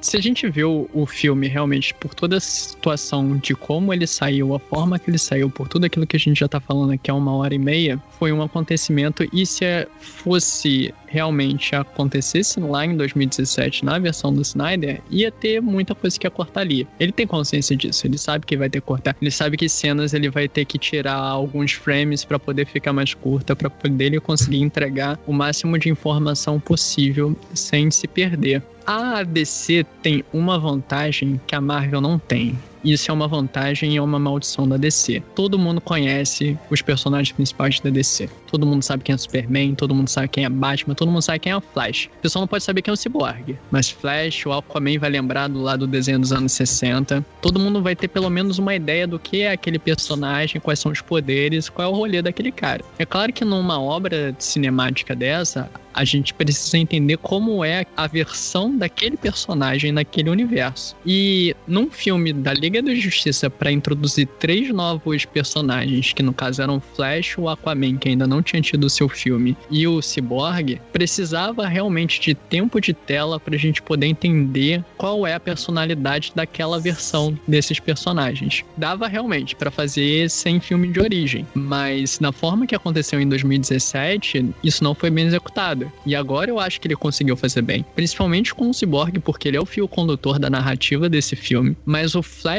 que a gente nem teve um filme solo dele, ao contrário do Aquaman, a gente conseguiu perceber muito mais quem é o Flash do que na primeira versão do filme. Aquela cena inicial dele lá, por mais que tenha alguns problemas de CGI, dele na, lá na entrevista de emprego, a gente viu aquilo ali, durou cinco minutos a cena, a gente já sabe quem é o Flash, já sabe qual é a índole dele, já sabe qual é o rolê dele, e depois a gente tem o aprofundamento do personagem mostrando as cenas dele com o pai, a gente vai entendendo toda a carga que aquele personagem carrega, e isso o Snyder soube trabalhar durante esse filme. A gente talvez perdesse alguma coisa se fosse tivesse uma hora a menos esse filme, mas que bom que a gente teve essa uma hora a mais para poder conseguir ver esses desenvolvimentos. So begins the Realmente é uma assinatura do Snyder tudo ser lento, tudo ser desaturado, mas é bonito demais, bem, bicho. É, é um GIF atrás do outro. Você vê a cena, você já imagina o GIF. Tava eu e Vitória essa semana só compartilhando GIFs do, do filme, cara. Porque é bonito demais, é lindo demais. Eu ainda baixei o, o filme no, numa versão HDR, Full HD, 10 bits, os caralho a 4. Eu tava me deliciando, cara. Podia ficar no mudo e eu só vendo como se fosse um, um GIF de 4 horas. Porque é bonito demais, cara. E isso é uma coisa que a gente não se vê todo dia. Um filme que você fala assim, porra, dá, dá pra tirar o frame e botar num, numa moldura e pendurar na sala. É nessa hora que a gente reclama do frame rate, né? Porque fica mais difícil fazer o wallpaper com o negócio todo quadrado. É. Vamos falar mal do filme. Sobre. Ora, falamos ao mesmo tempo, hein, Fernando? Na mesma vibe. Eu deixei vocês né, ficarem à vontade, alisarem o Snyder, deixei o Natinha até se cansar um pouquinho ali com o Diogo, mas agora a gente vai pro pau. Não, brincadeira, eu queria tirar uma dúvida porque eu fiquei confuso, velho, com a coisa. Todo mundo, vocês estão aí falando o tempo inteiro de que é a mesma história, e assim, pode ser o fato do, do filme de 2017 ter sido tão esquecível que eu realmente esqueci. Mas assim, eu não lembro da figura do Darkseid ela ser um grande temor orbitando a história do filme de 2017. Ele é mencionado, ele aparece no final e eu esqueci, ou isso realmente não existe? É o Steppenwolf ele querendo se provar pro Darkseid, mas ele é só ali uma figura que é evocada num texto, mas nem é assim, ah, ele vai vir e tal. Me lembrem aí, por favor. Foi isso mesmo, é uma menção e ele não aparece em cena nenhuma, nem lembrança, nem sonho, nem nada. Ele foi completamente eliminado do filme e o Steppenwolf ficou um vilão mega genérico porque não teve peso nenhum nele. E é é aquela coisa, não dá pra fugir de ser uma história diferente porque é o mesmo roteirista, né? O roteiro é o mesmo. O que muda é como o diretor tá empregando aquele roteiro em Uhum. tela. Mas é- aí muda muito na questão do desenvolvimento das personagens. Porque, por exemplo, aquela sequência da Mulher Maravilha, ela no templo lá das Amazonas, ela descendo pro subsolo, ela vendo a profecia do Darkseid, e aí depois, havendo toda aquela ideia maluca de ressuscitar um defunto, né? Justamente ela, que é uma Amazona, né? Ela viveu muitos anos, ela já viu como isso dá merda. Por que é que naquele momento, mesmo ela tendo receio, aquilo ali acaba acontecendo? Porque vamos lá, gente, aconteceu porque ela autorizou vamos lá, vamos, vamos, vamos, vamos largar real. Se ela não quisesse, não rolava. Pronto, né? Chegamos aqui nesse consenso. Então, aconteceu porque ela autorizou. E por que, ela autorizou? Porque apareceu uma informação nova que mudava tudo. Apareceu uma informação nova sobre um, um ser absurdo, com um poder absurdo, que de repente o absurdo pode ser a única solução. Então, aque- essa postura da Diana no filme do Snyder, ela faz sentido. No filme do Edon, não. Mas não fazia sentido nenhum uma, uma, uma, uma Mulher Maravilha, uma guerreira amazona de 5 mil anos, né, que já viu, viveu, ouviu um monte de coisas, autorizar, achar que não, tudo bem, eu sou contra, mas você quer ir ressuscitar um defunto, né? Fazer o quê? Não, Que sou eu pra não. te impedir, né?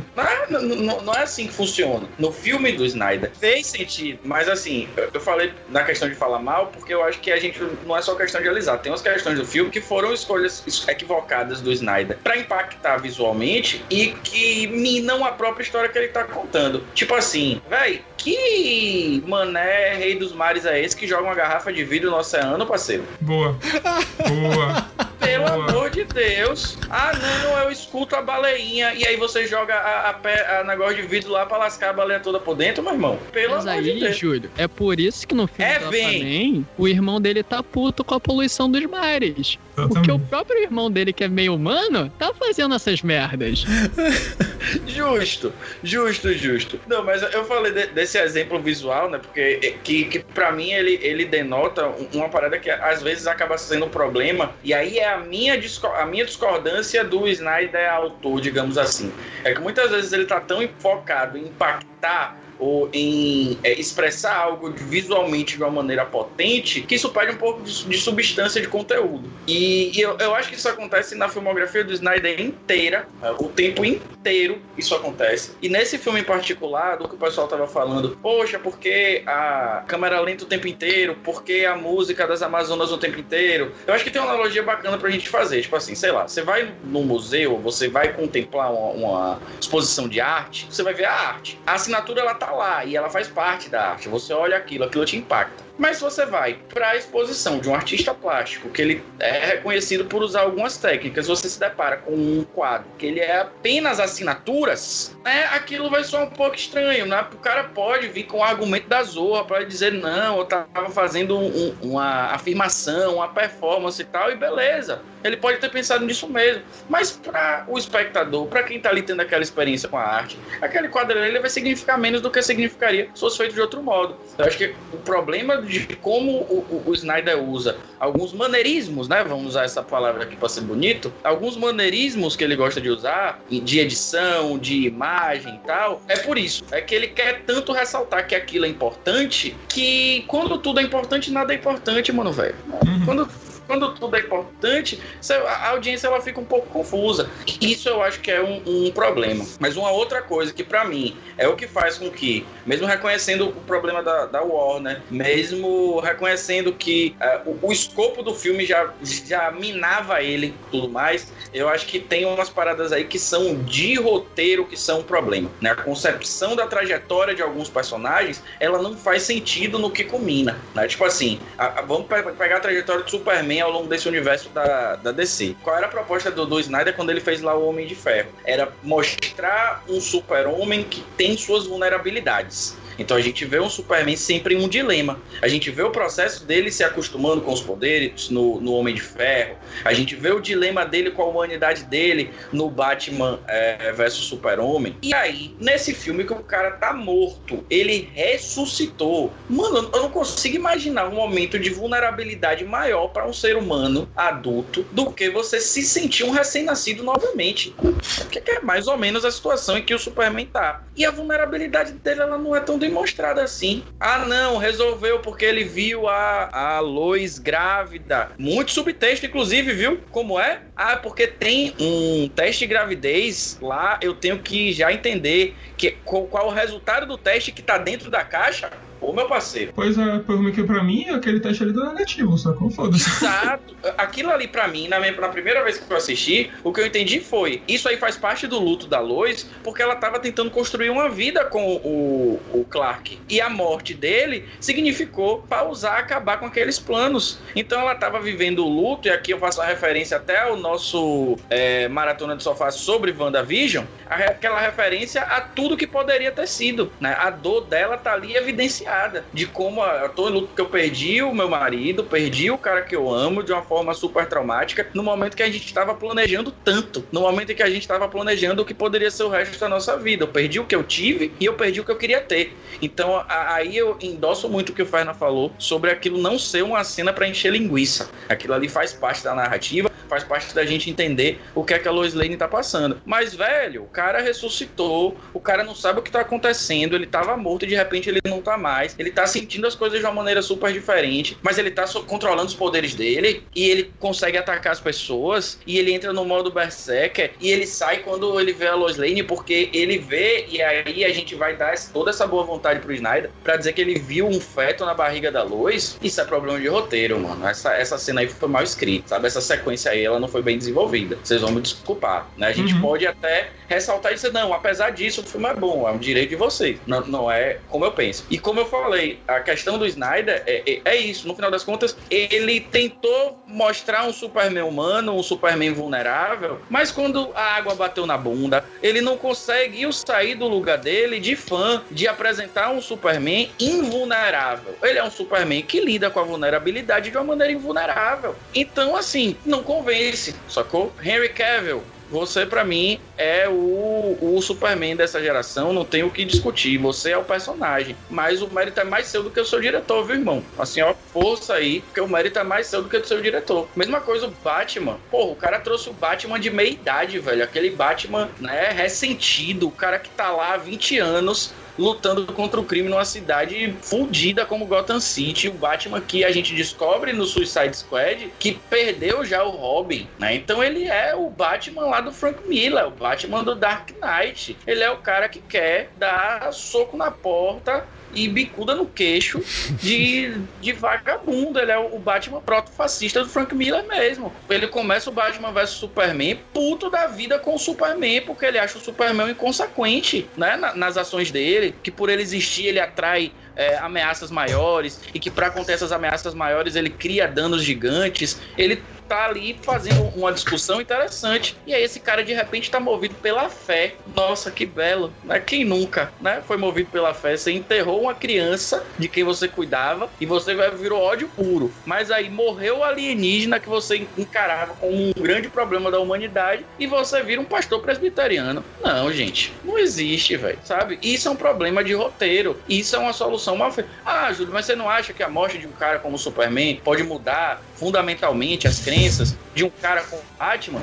Acho, mas não desse jeito, velho, sabe? Não, não- é um corte brusco, né? O cara sai de estamos unindo forças aqui, saímos da nossa batalha para unir forças para resolver um problema, para estou juntando os 12 apóstolos do Superman. Não, velho, sabe? Não. Não é assim que funciona, ainda mais pra um personagem que você já construiu como um cara de meia idade, ressentido, como um cara que, que, que tem uma trajetória que, que não aponta pra isso. Então, isso aí é questão de roteiro. Isso aí não é, não foi a Warner, isso aí não foi porque tinha que dar, né? Isso aí foi escolha dos realizadores, né? E isso é um problema, né? E isso é um descuido com o personagem, isso é incoerência com a narrativa que você está construindo. E infelizmente isso é uma tendência na trajetória fílmica do Zack Snyder. Então, depois de dar essa rasteira, essa bicuda no rim, eu deixo agora vocês alisarem o menino, né? Que ele tem que ficar de pé de novo. Eu, eu já levantei a mão, mas eu vou cortar a fila mais uma vez. Eu peço desculpas pela falta de educação, porque poucas vezes na minha vida eu mergulhei do meu passado e agora eu estou mergulhando da vez em que eu tinha 15 anos e fiz amizade com o Júlio Santos por nos proporcionar esse momento. Jesus. Parabéns, Júlio. So begins the é, eu tenho algumas concordâncias, umas discordâncias, umas ressalvas e uma defesa que eu preciso fazer mesmo não sendo filme pra se fazer aqui, mas eu vou fazer. Acerca do Aquaman, ainda mais levando em conta o que acontece no, no primeiro filme, faz total sentido que ele esteja jogando a garrafa no mar. Ele é excluído por todo aquele pessoal, aquele pessoal odeia ele por ele ser mestiço, ele tem mais é que cagar pro mar mesmo. Tipo, faz total sentido o que ele tá fazendo ali. Ele odeia aquela porra dos dois lados. Ele é excluído no mundo porque ele é bizarro, ele é excluído no mundo da água porque não, você tem que fazer essa porra aqui, mas não, vocês eu sou mestiço, meu irmão meio me odeia. É aquela porra. Mas é tipo assim, não é obra, obra de arte. É só tipo, é um adolescente que tá muito. É, Ed, tá muito angst e tem que. Essas porra aí. É, eu concordo com isso do Super-Homem, que e, e, do Batman também, porque, engraçado, tem muita pouca coisa que dá pra elogiar na versão do Idon. Mas uma coisa que eu senti quando via do Idon é que quando o objetivo do Batman para reviver o Super-Homem não é só o simples fato dele querer um músculo maior para bater no, no Darkseid, no Steppenwolf. É o cara tem um arrependimento fudido por ter gerado a morte do, do Super-Homem. E aí eu acho que isso fica muito mais claro na versão do Idon. Aí nessa, existe, com certeza existe. Mas ela é muito tipo, o filme tá. Não, eu tenho que reunir um grupo de pessoas no caso do vacilo que eu fiz para ele. Aí chega no ponto, eita, a gente precisa de alguém forte para fazer, vamos chamar ele aqui. Essa possibilidade não existia até então. Aí, tipo, precisou de músculo porque deu isso aqui precisa dele. Aí essa é a única coisa que eu acho que dá pra elogiar da versão do Idon. É, mas o Super-Homem é real, porque e cola naquilo que eu falei um pouco mais cedo. O Snyder é muito uma pessoa de excessos. Que tem as cenas que, que você percebe, e eu até defendo um pouco isso. No Homem de Aço, é, ele é um cara que acabou de sair do casulo é, não é o super-homem assim tal. Então eu acho muito ranzinza essa crítica de destruição de, de cidade. Eu acho muito. Tem muita coisa mais contundente pra você criticar naquele filme e só falar, ai, destrói o, o a, a, cidade e não liga para ninguém. Porra, tanta coisa. Critica a cena do furacão, cara, aquela cena ridícula. Ah, não, vou criticar ele destruindo a cidade. É que só tem uma cena que é ridícula, que ele pula, o carro bate e ele olha pra trás, como fosse nada. Explodiu o estacionamento aqui, caguei. Mas é isso. E no, no Batman vs Superman é aquela coisa. Ele tá lá, tem as cenas dele salvando que faz aqueles paralelos para alguns meus bizarros dele com Jesus Cristo, mas ele tá lá fazendo umas coisas. Mas a cara, aquele dirige a cara do, do Kevin, ele tá com uma cara de quem peidou, cagou nas calças, não tá nem aí porque tá fazendo, velho. Que, direção é essa? O cara tinha que estar tá com um pouquinho de sorriso, ele tá, tá o pessoal naquela, naquele evento de coisa mexicana, assim, tal, de dos mortos, e tá com uma cara de tipo, é, uma cara assim, tipo, é legal, mas eu não sei, eu não sei se eu gosto disso aqui. E aí a pessoa pode argumentar, ah, é porque ele tá querendo ver essas duas vira, mas não passa, porque ele é um excesso. É uma cena toda bonita, é um papel de parede. Mas será que é, é aprofundada, tem um aprofundamento assim que precisava ter a cena? Eu acho que não, nesse, nesse filme. E aí nesse acontece isso, tipo, eu gosto muito ele como ele volta no final, as frases de efeito que ele faz, ele destruindo a vida de Steppenwolf, mas a gente não vê por que, que ele voltou tanto assim e se tornou uma pessoa melhor, porque a ideia que o outro filme faz é que mudou um pouquinho ele e agora ele faz umas frases de efeito todas tipo, nossa, eu gosto de justiça, que é ridículo no filme do Idol, inclusive. Mas o cara tentou corrigir, mas foi pro outro lado completamente extremo. Mas esse não faz quase nada. E aí eu tenho que ver numa entrevista do. do. do Snyder que não. Ele viu que ela tava grávida. Porra.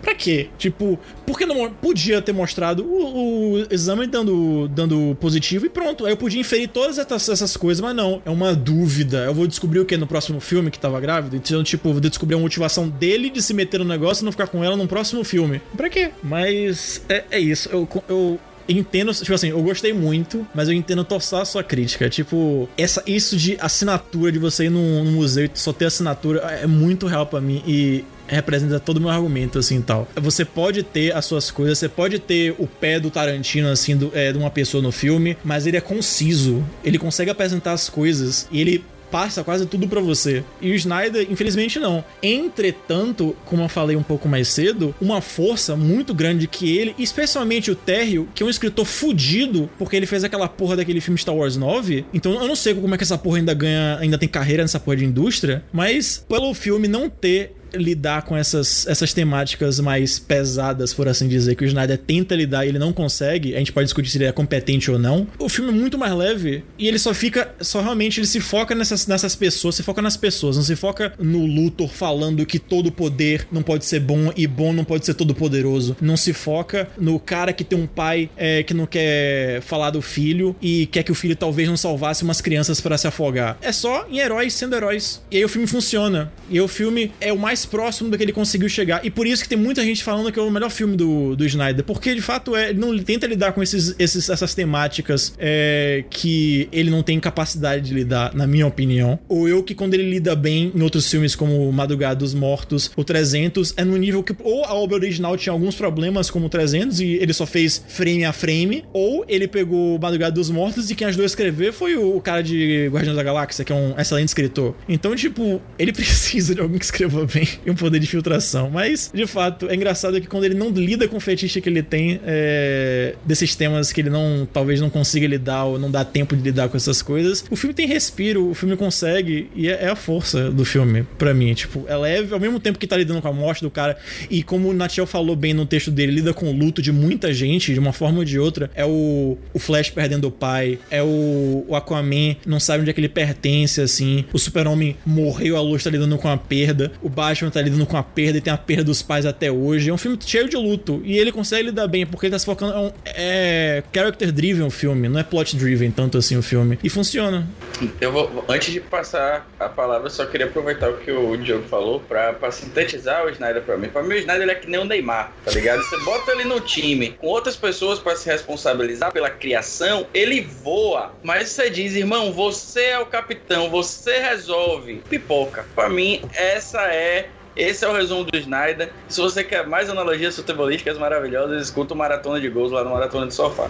Eu concordo com, com o Júlio em, em alguns aspectos. Eu entendo, como eu disse, eu, tô aqui pra entender, né? Meu, meu único funcionamento é esse aqui. Fingir que eu fico assim, eu tenho que discordar. Deixa eu causar alguma discórdia. É, mas eu compreendo. O que eu percebo, que eu fico analisando, acho que pelo meu tipo de ponto de vista, é o quanto o diretor, enfim, o roteirista, enfim, ele, o Deus coloca dele. Ele é extremamente seduzido por esse aspecto dos heróis. O herói, herói mitológico, o herói arquetípico que seduz a gente, aquele que você olha, você pensa, inspira. Então é por isso que todas aquelas músicas, todos aqueles momentos, eles são momentos e tem frases é, que, que colocam coisas que fazem a gente se conectar é, dessa forma. Eu concordo que é um filme, eu tô achando um pouco complexo o fato de que WandaVision foi luto, Snyder Cut é luto, mas assim, talvez se não tivesse acontecido o que aconteceu na vida pessoal dele, a gente não teria é, essa, essa percepção né, do e... fato de que também é um, um, O que foi? Não, você vai falar que talvez Falcão e Soldado Invernal também seja sobre luta.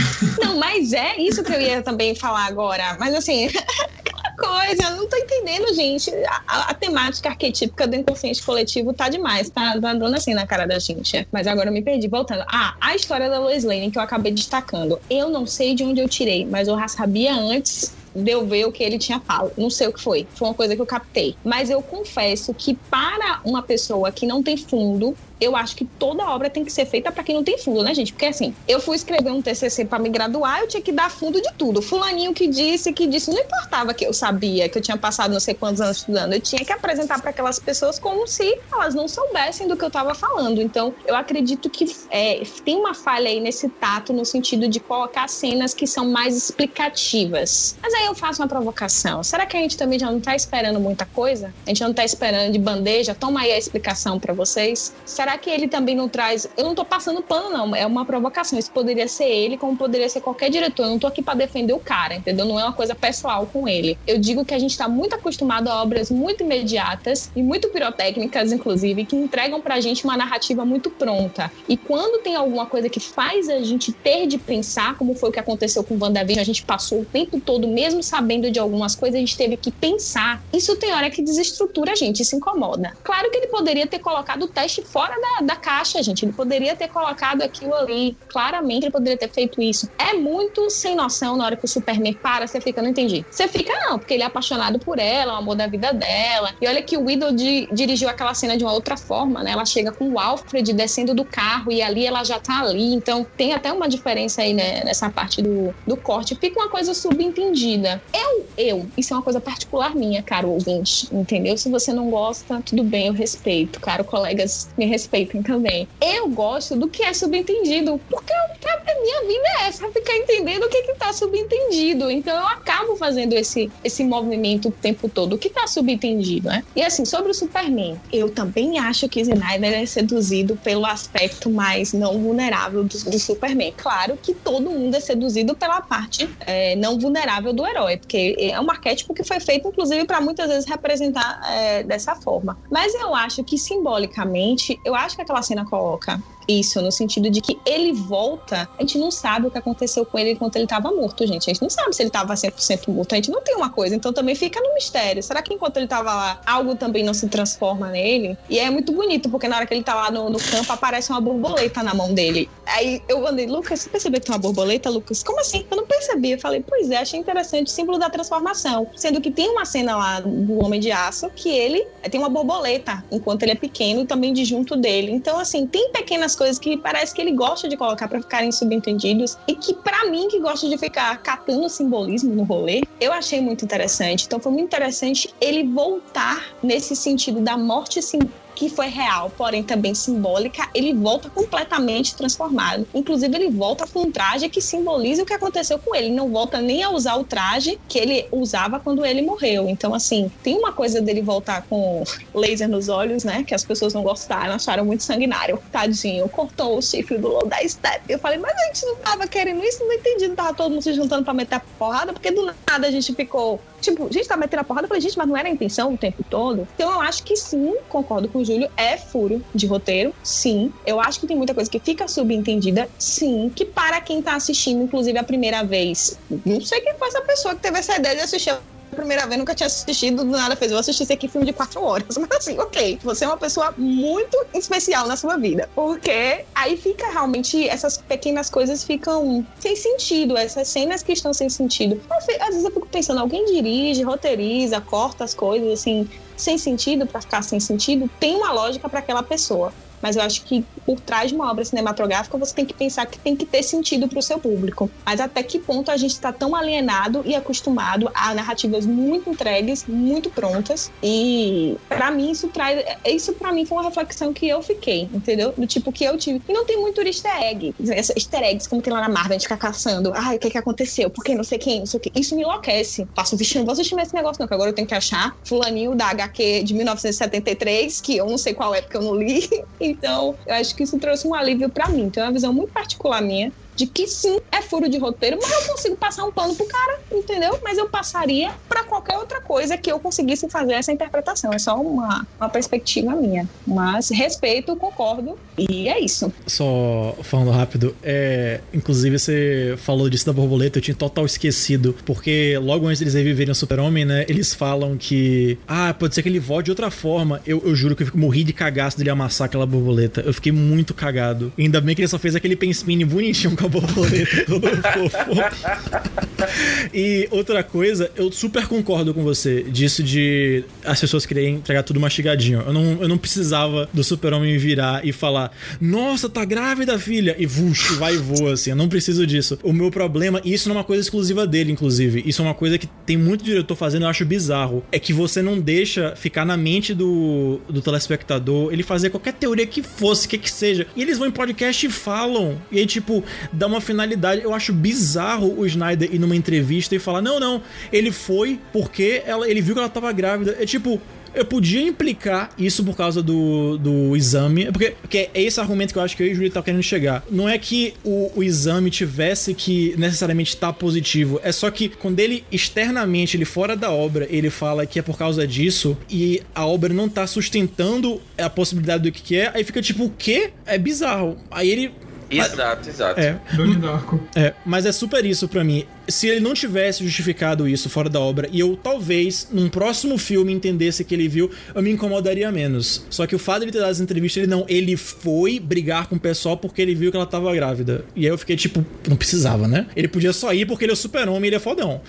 Sim, mas tem depois a cena, aquela cena que na verdade são cenas reaproveitadas é, do Homem de Aço, né? Porque o Cavill não pôde gravar. Obrigada, porque devolver na boca do homem tava precisando, né? A gente tava precisando, tava com medo. Falei, a última vez que esse homem vai aparecer como Superman, a gente vai ficar com aquilo que a gente não sabe descrever do que se trata. É, ele fala que naquela hora do pesadelo que ele tá vendo ela, é, ela morta. Primeiro que eu não interpretei que era ela. Primeiro que eu falei, ok, não tô entendendo. Se não tivesse aquela fala do Bruce Wayne é, dizendo, lembrando do sonho, que é o Flashpoint, né? Que é o Flash voltando e dizendo para ele, Lois Lane é a chave. Mas, gente, olha pra minha cara e diz aqui, uma pessoa que não sabe o que se passa ali. Porque, como vocês é, já falaram, todo mundo, mesmo que não consuma, conhece os personagens da DC. A pessoa vai interpretar aqui aquele cadáver na mão do Superman, no final, naquela cena, é a Lois, e é por isso que aquele pesadelo tá acontecendo. O melhor foi eu mandando mensagem no grupo. Ô, Lucas, é, Jared Leto nem apareceu, eu tô aqui esperando pelo Coringa, amado. Não tô entendendo. É cena pós-crédito, virou Marvel. Eu falei, não tô entendendo, quero ouvir a risadinha, amado. Aí ele, não, mulher, segure a onda. Eu falei, não, já passou mais de episódio de filme, não tenho mal o que segurar. Já tô segurando tudo, inclusive minha vida, porque eu quero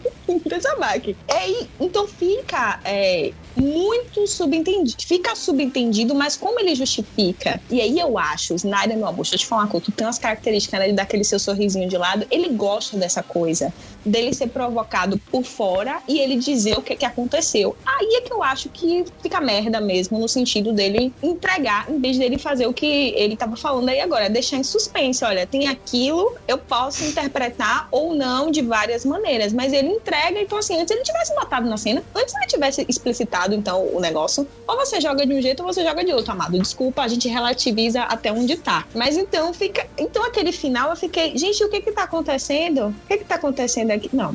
Porque assim, eu sou ótima em relativizar, acho que tudo tem que ter um equilíbrio, mas assim, tem coisa que a gente tem que estar, tá, é, claro. Uma vezes- hora o pano rasga, né? Exatamente. É igual eu falo pros pacientes. Você tá esperando o quê? A pessoa ler a sua mente? Sim, eu falei, não vai acontecer. Você vai ter que achar um jeito de comunicar. Então, qual é o jeito que ele queria comunicar aquilo? Ele achou, mas não foi muito assertivo. Então, pra quem não tá entendendo todo esse plano de fundo, fica muito perdido. Então, nem eu sei o que aconteceu ali depois que eu fui ler que ele tinha reaproveitado as cenas e que aquela parte do pesadelo é por isso que ele aparece daquela forma. É porque numa realidade alternativa, enfim, etc, ela morreu. Então, assim, amado é aquela coisa né, que você, quanto mais você olha, mais você acha, mais você acha um defeitinho assim pra dar uma coisa. Então é isso, eu concordo. Que ele podia ter só deixado o suspense. Olha que bonito. Eu ia fazer. Eu já tava aqui pronta a interpretação da borboleta, aquela coisa. O homem vai lá e acaba com a minha teoria. Ah, desculpa, agora já vou terminar odiando. A gente vai ter que discutir a relação mais tarde.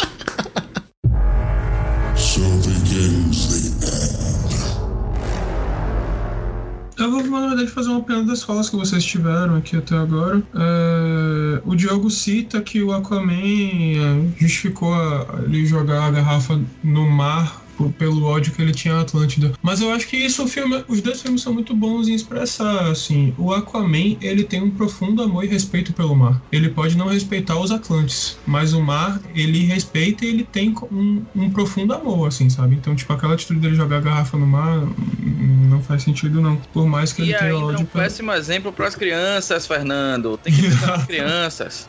For the, for the children, né? É, isso é outra reclamação também que os, os fãs fizeram. Ah, meu Deus, a Mulher Maravilha matou os caras na frente das crianças. Eu fiquei tipo, cara, a gente tava falando de situação meio, meio extrema aqui, né? Eu não sei exatamente qual é o problema de vocês, qual é o ponto. É tipo, vamos pra pedreira da Toei pra gente poder resolver esse problema? Tipo, como é que vocês queriam que essa situação fosse? É uma situação.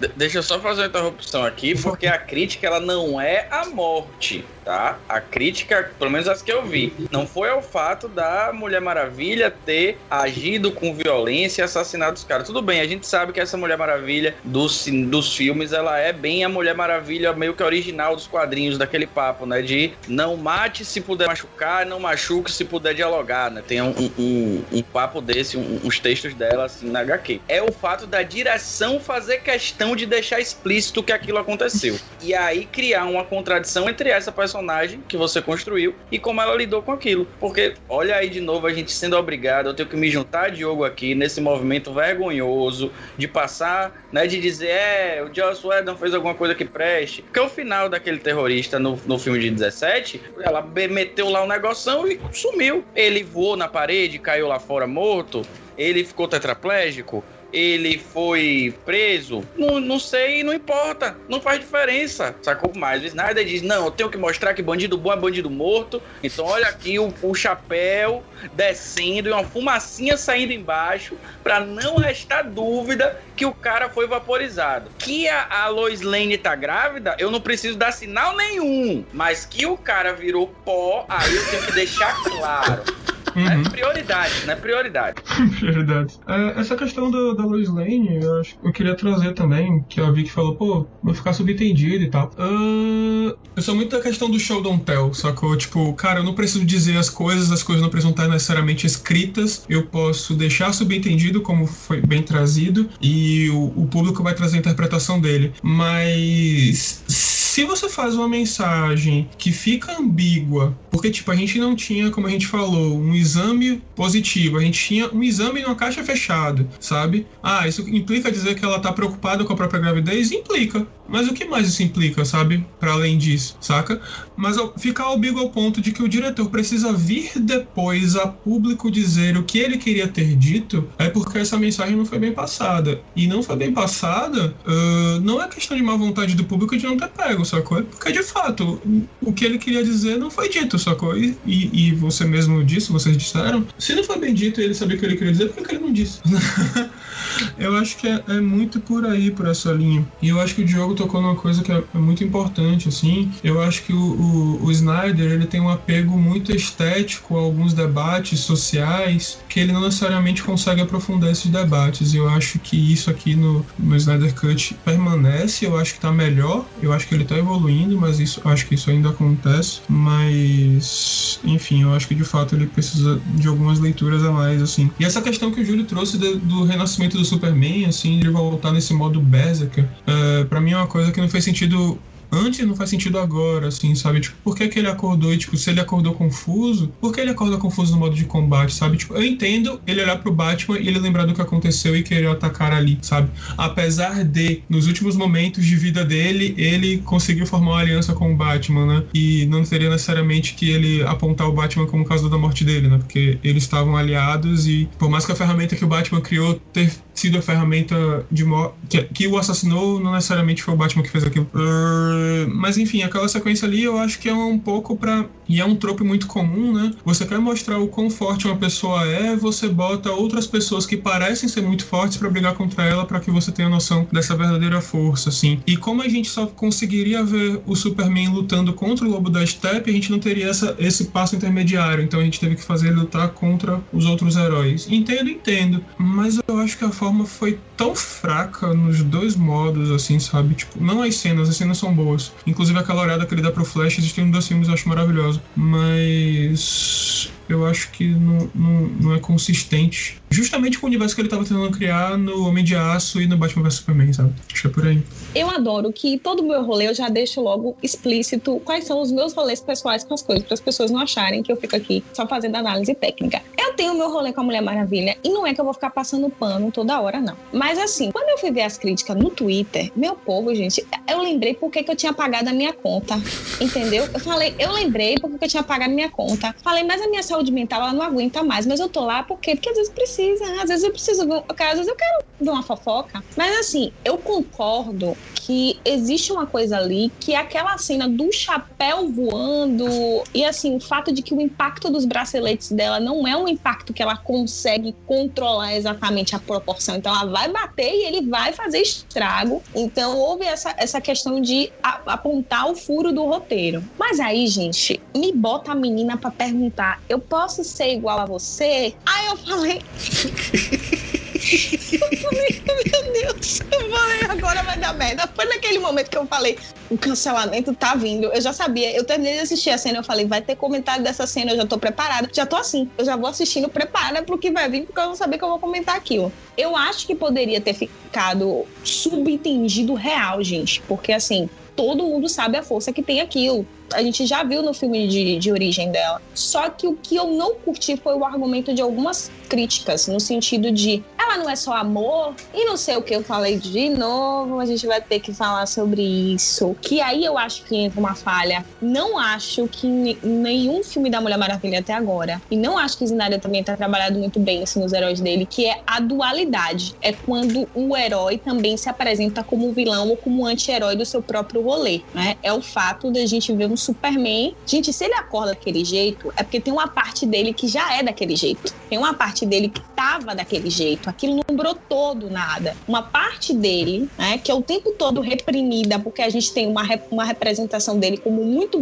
bonzinho. Não é à toa que ele é um dos personagens que tem um dos dilemas morais existenciais mais, mais assim, muito grande, porque ele vem de um outro planeta, ele vem pra Terra. Na Terra ele é, como o próprio Snyder coloca ali, né, adorado assim no nível Deus. Deus. Então, acho que o Snyder jogou muito com a mitologia, jogou muito com os deuses. É, eu faço essa interpretação na questão da mitologia pelo fato de estudar mitologia e essas outras coisas por detrás. Mas eu não passo pano para esse rolê, no sentido de que ele não trabalha a profundidade da dualidade do herói. Até o próprio arquétipo que existe, essa coisa da jornada do herói, jornada do escritor que a gente conhece aí a rodo, mostra que precisa ter essa, essa dualidade. O herói ele precisa confrontar ele mesmo. Então acho que aquela cena que eles brigam poderia ter tido um outro impacto se ela tivesse sido construída de outra forma. Gente, onde é que do nada ele fica batendo na Mulher Maravilha? Eu falei, gente, se essa mulher quisesse meter a porrada real nele, ela quebrava a cabeça dele acabou, acabou, Kalel, acabou essa merda, acabou, acabou essa palhaçada. Aí ela vira pro Aquaman, ai, a gente vai ter que segurar ele. Eu falei, ela vai começar essa palhaçada de novo. Então tem aquele tempo ali que não é trabalhado. Então eu acho que o que eu não curti quando eu vi algumas críticas foi nesse sentido de ela não só é diplomática, ela não vai na conversa, então ela não pode ir na porrada, ela não mata. Sendo que a gente tem fundo disso em HQ. Tem um fundo quando ele representa ela em Batman vs Superman. No primeiro filme da Mulher Maravilha não tem isso. O 1984 foi que fez aquela coisa que não vou comentar, deu uma desequilibrada na coisa, mas é o sentido de que não trabalha bem a dualidade. Então, se o Superman acordou daquele jeito, é porque já tinha uma parte dele que é aquilo ali. Mas ele sempre, a persona dele é sempre aquela que a gente conhece e é a que o Snyder gosta, é a que o Snyder coloca, é a que ele traz para todos esses heróis. Então, é por isso que a gente consegue capturar isso e a gente acaba problematizando nesse nível. Não acho que é, as críticas no sentido de a cena não precisava ter exatamente determinadas partes esteja errada. Eu acho que ela tá certa. É, mas aí eu entro no rolê de, bom, quem dirigiu, quem fez o corte, quem disse que tinha que ter, tinha essa intenção. Mas eu não concordo com o fato, ah, ele não pode ser, não pode ter sanguinária. É, isso eu tô falando diretamente por ser uma personagem feminina, porque as pessoas têm uma tendência a colocar isso aí de não poder ser. Porque assim, um homem, cinco,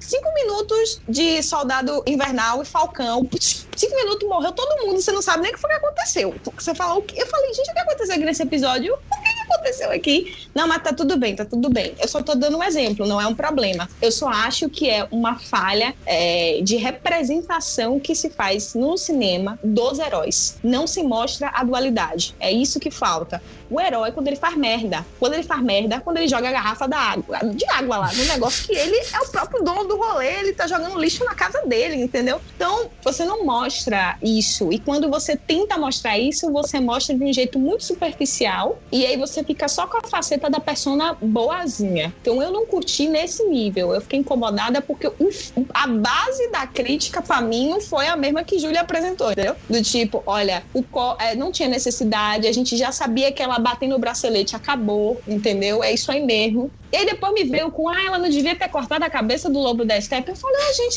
vocês estão de brincadeira com minha cara? Era pra ter feito o quê? Era pra ter botado no pote, transformado em Funko Pop? Eu quero o Funko Pop do lobo da Steppe, mas assim, segura a onda de vocês. Então eu vi que tinha umas implicâncias que não eram analisando o roteiro em si ou a construção é, da cena. Isso foi o que ficou, assim, me incomodou. Mas assim, também, quem quiser aí que lute, vai cancelar no Twitter, vamos vai fazer o quê? Também pra isso. Uhum. É foda lidar com muita gente assistindo uma coisa porque as pessoas não sabem muito o que quer, né? Tipo, se a pessoa não matasse o vilão, tipo, ai meu Deus, não teve morte do vilão. Mas se mata, ai meu Deus, matou. Se não tem confronto final de combate, tipo, ai, como é que não vai ter luta, sabe? Mas, sabe?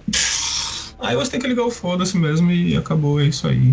É, eu ia falar mais do que de, Vitória, mas eu vou falar o que você falar também, Fernando. É super real isso. É tipo, as pessoas relevam o que muitos personagens do- da Marvel faz de matar. E tipo assim, como o Vitória falou, isso não é inerentemente ruim, assim. Só que botam um peso nos personagens da DC que é muito bizarro. E tipo, não pode, não tem, tipo, porra, é um personagem que queria terraformar a Terra, tem mais é que matar essa porra mesmo, brother. Não tem essa coisa de ser heróizinho bonitinho e não matar, não. Tinha mais que cortar, fazer um churrasco dessa porra, velho. Ah, o super-homem tinha que ficar lá, só dar um soquinho na cara e ele desmaiar. Não, tinha que torturar aquela desgraça, porra. Corta a porra do chifre dele, caralho. Aí não, ele tá ficando mal porque ele tá fazendo aquilo. Toma no cu, velho. É. Agora, uma coisa que Vitória falou, eu concordo total desse negócio de dualidade. Mas isso, é quando ela falou da cena deles brigando com o Super-Homem, eu percebi uma coisa que eu acho, eu acho muito bonita. É você ver com uma nuance, com uma subjetividade, uma coisa tão bonita, e como é, o autor não falar nada. A gente não sabe por que, que ele reagiu daquela forma. Ele reagiu daquela forma porque tem algo dentro dele que ele é um pouco mal, um pouco escroto assim. Não sei. O pensamento de Vitória tá super válido ela pensar nisso. Eu mesmo eu interpretei como o cara acordou, é só por instinto, um, um robô lá vai e tenta bater nele sem querer e começou a abrir, ele tá se defendendo. Isso, eu sou válido também, os dois são válidos. E aí, não tem um podcast depois pra me dizer o que que era. É muito bonito isso, velho. Nuance é massa. Vou-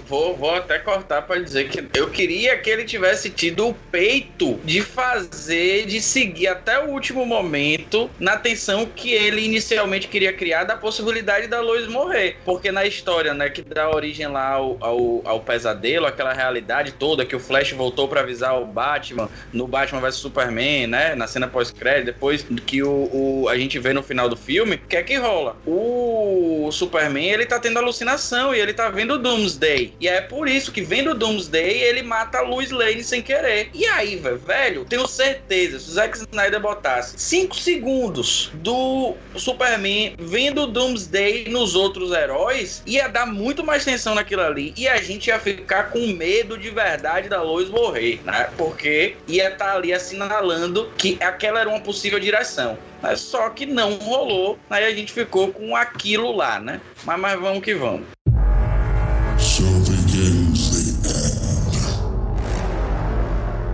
Puxando do que a Vitória falou mais cedo sobre o, o teste de gravidez e tal, eu tinha percebido quando apareceu, mas eu tive uma leitura diferente da cena. E pra mim toda a leitura do rolê da, da Lois Lane foi parecido, mas com uma motivação diferente. Eu vi como a caixa ali dentro da gaveta e não numa lixeira como um teste ainda por ser usado, então como ainda não foi usado, pra mim ela, ela não estava grávida, ou então ela estava tentando engravidar e ainda não tinha tido sucesso. Tava muito numa pegada ali de saudade do que a gente não viveu. Mais uma referência a Neymar. E aí, quando ela vai lá, porque ela pegou o crachá, então ela tava no momento de ali, eu vou, vou voltar a minha vida, baby steps. Eu vou pegar ali, voltar minha vida, fazer o meu ritual de pegar o café, ir lá cumprimentar o policial gente boa, né? Só em filme mesmo. Mas beleza. Ela é branca, pô. É por isso, né? Faz todo sentido. E aí, pra mim, quando aparece o Superman ali, ressuscitado, que ele não sabe o que está acontecendo, tá tudo perdido ali. E ele começa a atacar todo mundo, porque o, o Cyborg começa a ativar a autodefesa, né, involuntariamente. E aí ele ataca, faz sentido pra mim ele atacar naquele momento. Mas ele depois a terminar um ataque do nada e tá tudo bem, pra mim é tão brusco que me tira do, do filme. E era uma coisa que eu achava que era o problema do Joss Whedon, porque isso tem no, no filme. Não foi isso, se repetiu no, no Snyder. É um erro do Snyder porque ele tá dirigindo, então tem que arcar um pouco com isso. Mas aí eu acredito que seja um problema de roteiro, né, cara? E aí é um problema do Chris Terrio que eu, quando o Diogo falou me deu gatilho. Eu não posso ouvir esse nome. Gente, demitam Chris Terrio, nunca mais contratem esse homem pra nada. Não sei por que vocês ainda insistem nesse erro. Fiquei traumatizado com o episódio 9 e com, em 2017 com a versão do Joss Whedon, né? Que em parte o roteiro é dele. Mas a leitura toda que eu tenho da relação do Superman com a Lois Lane, que isso é, é taxado no filme inteiro, de que ela é a chave, ela é a chave, tem que salvar a Lois Lane, save, save Lois Lane, Save the World. Save the World. Ela é praticamente a cheerleader desse filme, né? E é, quem pegou, pegou. E aí eu vejo ela como assim, o Superman, ele é uma criatura que tá aqui no mundo de de papel e vidro, né? Como falam no- nos outros filmes. E ele essencialmente não é humano. Ele foi criado aqui desde do, que ele nasceu, praticamente, mas ele não é humano. E a Lois Lane é o ponto de convergência dele em enxergar a humanidade. É através da, da relação que ele tem com a Lois Lane que ele consegue observar e compreender, de certa forma, o que é a humanidade. Então, quando você tira a Lois Lane da jogada, quando não tem ela por ela ter morrido ou algum motivo, que é o que starta as visões lá do Batman e de outros personagens do mundo sem a Lois Lane, ele pira, porque ela é esse ponto de convergência dele. Eu não queria usar a palavra âncora, porque eu acho que âncora tem um significativo negativo, mas é através dela que ele consegue botar os pés no chão e identificar a humanidade. Não por ser simplesmente a namorada dele, a pessoa que ele tem um, um relacionamento afetivo, mas simplesmente é com, com quem ele tem uma conexão humana. E dali ele consegue ver toda a complexidade do que é ser humano, do que é ser mortal. E o Superman, e aí a gente já falando do, do motivo dele ter ressuscitado, eu entendi, ou pelo menos eu preferi fazer essa interpretação, de que ele não morreu de fato. Como o próprio Batman fala que ele não. A gente não conhece a biologia kryptoniana, né? Pra mim ele tava tipo num modo ali de suspensão, até porque ele não muda nada a aparência, ele não. Nenhuma barba cresce, nem nada. E isso a gente sabe que humanos, quando morrem, cabelos continuam crescendo, cabelos e unhas. Ele tá intacto. Pra mim, ele tava num momento de, de suspensão. E ele ter saído e a- através da, da energia da, da caixa materna, né? Ele conseguiu voltar. Ele pôde ter contato com o sol de novo e aí ele tá se absorvendo. E aí, dele tá de voltado e mudado o traje dele, é uma coisa que eu senti falta no filme de ter explicado a mudança do traje. Foi por fora do filme que eu fiquei sabendo que aquele é um traje clássico que ele ajuda a recuperar a energia do kryptoniano porque ele absorve mais a, a energia do sol amarelo. No filme fica só como uma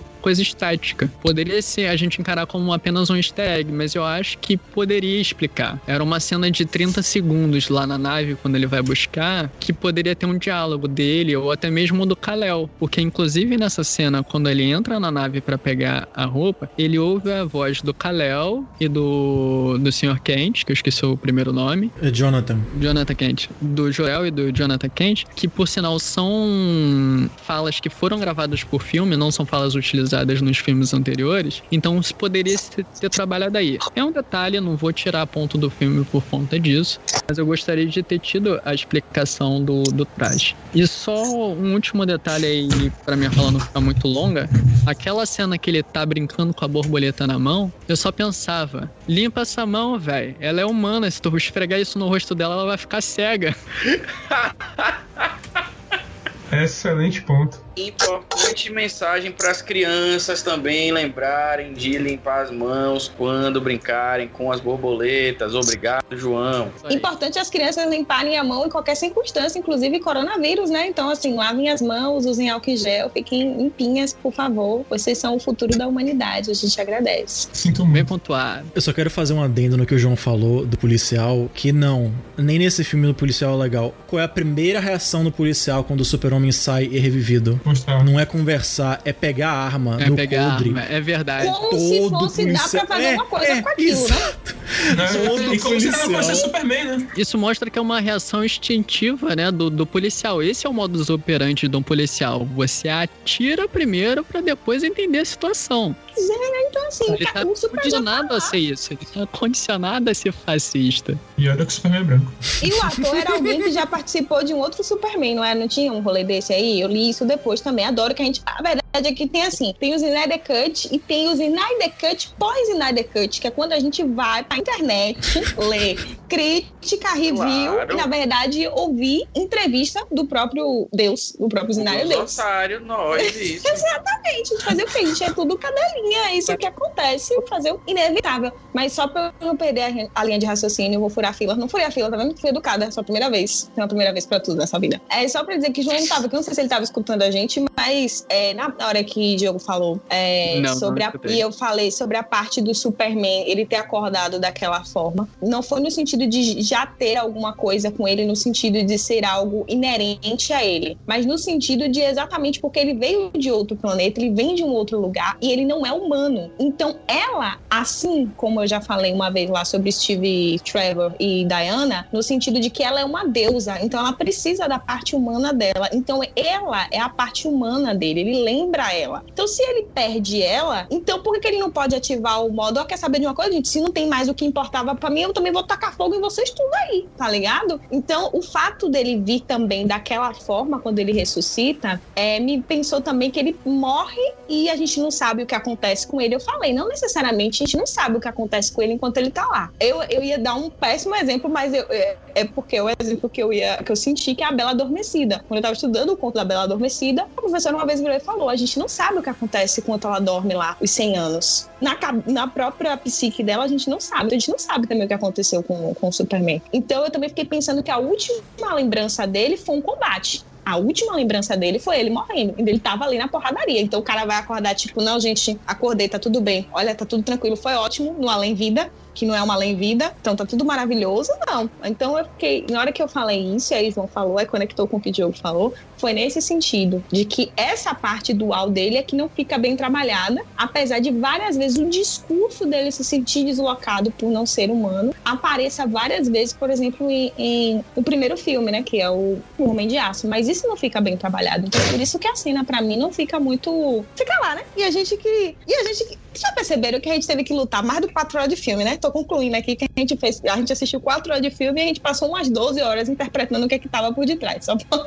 Exatamente isso que aconteceu. Aqui, gente, eu sei que o Superman é legal, Ficou o Batman fraco, também. o Pinguim jogou Kryptonita. Eu tô precisando fazer essa piada há muito tempo, velho. Meu Deus. Desculpa. do céu. Eu tava, eu tava necessitado já, velho. Ninguém Não, fazia. mas, mas tá bom, tá, tá legal, a gente entende, a gente entende. Ainda Obrigado. mais a- a- a- o núcleo baiano aqui entende com, com mais afim. Mas, velho, esse Ajax, velho? Não, assim, é, é, eu não vejo como é possível, por, por maior que seja o pano que você passe, você passar pano pra forma como o, o John Jones, ele é, é inserido a forceps aí nessa história, velho. Tipo assim, qual foi, velho? Sabe? Ah, não, ele tava na Terra, ele tava disfarçado e aí ele descobriu qual era a missão dele, se disfarçando lá de policial e, e, e é isso. E aí ele foi lá e, e falou com a Lois é, e depois ele voou lá pra casa do, do Batman pra dizer: irmão, obrigado, você é muito importante pra mim, o cheiro, sabe? Tipo, não, não, não Júlio, todo mundo sentido. sabe onde é a casa do Bruce. Todo mundo sabe onde é a casa do Bruce. É só chegar voando, cara. É tipo assim, o homem É no não Dick do nada. Tororó, menina. É o Dick. Você desce ali de boa, eu lembrei dele dizendo pra, pra Mulher Maravilha, nossa, mas eu reforcei a, a tecnologia né, de segurança desse lugar. Ela fez, ainda não demorou nem cinco minutos pra eu resolver o problema. E Caçador de Marte chega lá, a gente chega aqui de boa, voando, todo mundo sabe onde é a casa do Bruce, e ele, tipo, quem é você? Eu falei, é, amigo, todo mundo tá aqui tentando entender também. Pois é, velho. Eu vi aquele Ajax ali eu fiquei tipo, oxente, mim, qual foi aí? Velho, não, não faz sentido pra mim, sabe? Eu fiquei, me esforcei, juro que eu me esforcei, mas não, não, não, não rolou. Pareceu que foi é, assim: o, o Snyder achava o John Jones importante em um filme da Liga da Justiça, mas o roteiro que ele tinha pronto não contemplava esse personagem. Só que agora ele tinha liberdade pra fazer o que ele quisesse, então ele ia colocar o John Jones no filme por que motivos? Porque era importante, porque ele é um dos membros fundadores da liga, então ele tem que aparecer aí sim. E dane-se que o ator sabia que era o John Jones, e dane-se que o ator interpretou o John Jones sem saber que era o John Jones. Eu, eu- não tinha essa informação, vocês trouxeram aqui no, no, no cast, eu agradeço por isso, mas pra mim isso é um absurdo, sabe? Como é que eu tô interpretando o personagem que eu não sei quem é? O cara tava interpretando o policial, né? O, o general, né? Na verdade, né? Se eu não me engano, o personagem lá, que ele é um militar, que apareceu nos outros filmes, que tem uma trajetória. Então ali a relação dele com a Lois também já tinha uma história. Ele tava ali, tipo, poxa, eu trabalhei tanto com essa mulher, essa mulher tá estranha, tá vivendo um luto estranho. Deixa eu ir ali, né? Prestar minha, minha solidariedade e tentar ajudá-la ali. E não, ele é um, um- um alienígena, era um alienígena o tempo inteiro. Eu não, eu não sei. Zacarias, meu parceiro, manda o zap aí, explica aí. No podcast, você tem que falar disso, irmão. Não é falar de negócio da gravidez que você não mostrou. Fala do marciano, entendeu? Dica de parceiro. Eu não me incomodo tanto com a presença do, do John Jones no filme. Tipo, eu entendo ele no, no final, que é aquela coisa, como a gente já falou, o cara teve a chance de fazer esse projeto, ele sabe que provavelmente não vai ter uma sequência, então mete tudo. Se ele aparecer na sequência e ter um arco, fazer o quê? Mas ele quis botar. Tudo bem. O que me incomodou no John Jones no filme é que do lado dele como personagem, eu entendo perfeitamente ele ter aquela conversa com a Lois Lane. Para mim faz total sentido, mas para mim rouba porque aquela conversa tinha que ter sido entre a Marta e a Lois Lane. Eu acho que é muito escroto não ser entre elas duas. É, é uma conversa que tipo é entre elas duas no outro filme, mas é gravada de uma maneira muito porca e fodida. Mas nessa tinha que ter sido entre elas duas. Foi, foi muito roubado. É uma coisa que tinha que mostrar uma maturidade, assim. Não que a Lois Lane seja imatura, mas uma maturidade da parte da Marta, assim. Da, é, tá num outro passo do luto, assim e tal. E não, é só um cara que tá, por mais que por bem, manipulando outra pessoa a atingir um objetivo. Eu achei um pouco de vacilo.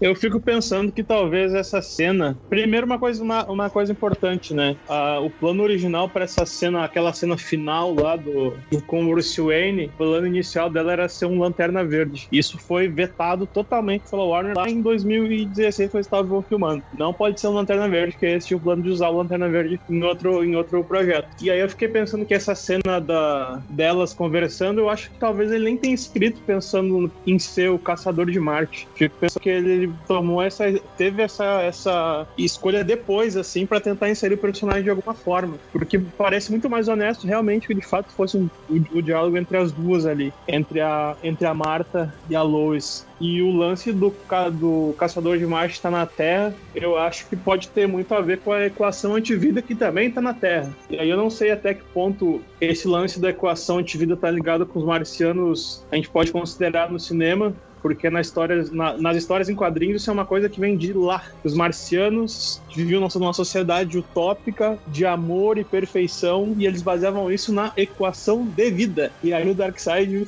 fica obcecado por isso e vai até lá para fazer uma contrafórmula para isso, buscar uma contrafórmula para essa utopia que, que existia em Marte. E se não me engano, é o próprio Darkseid que destrói o planeta deles. Eu não sei se o Marciano está inserido nesse contexto, tem alguma coisa a ver com o lance de a equação antivida estar na Terra. Só uma especulação mesmo, não sei. Inclusive, gente, me ajuda. A equação antivida é o que eu fiquei. Você explicou um pouco, tipo, ah, a equação de vida tal. Eu fiquei meio perdido quando eles falam isso no filme. Pra mim não, não explicou muito bem, assim. Talvez fosse uma coisa que eu tivesse.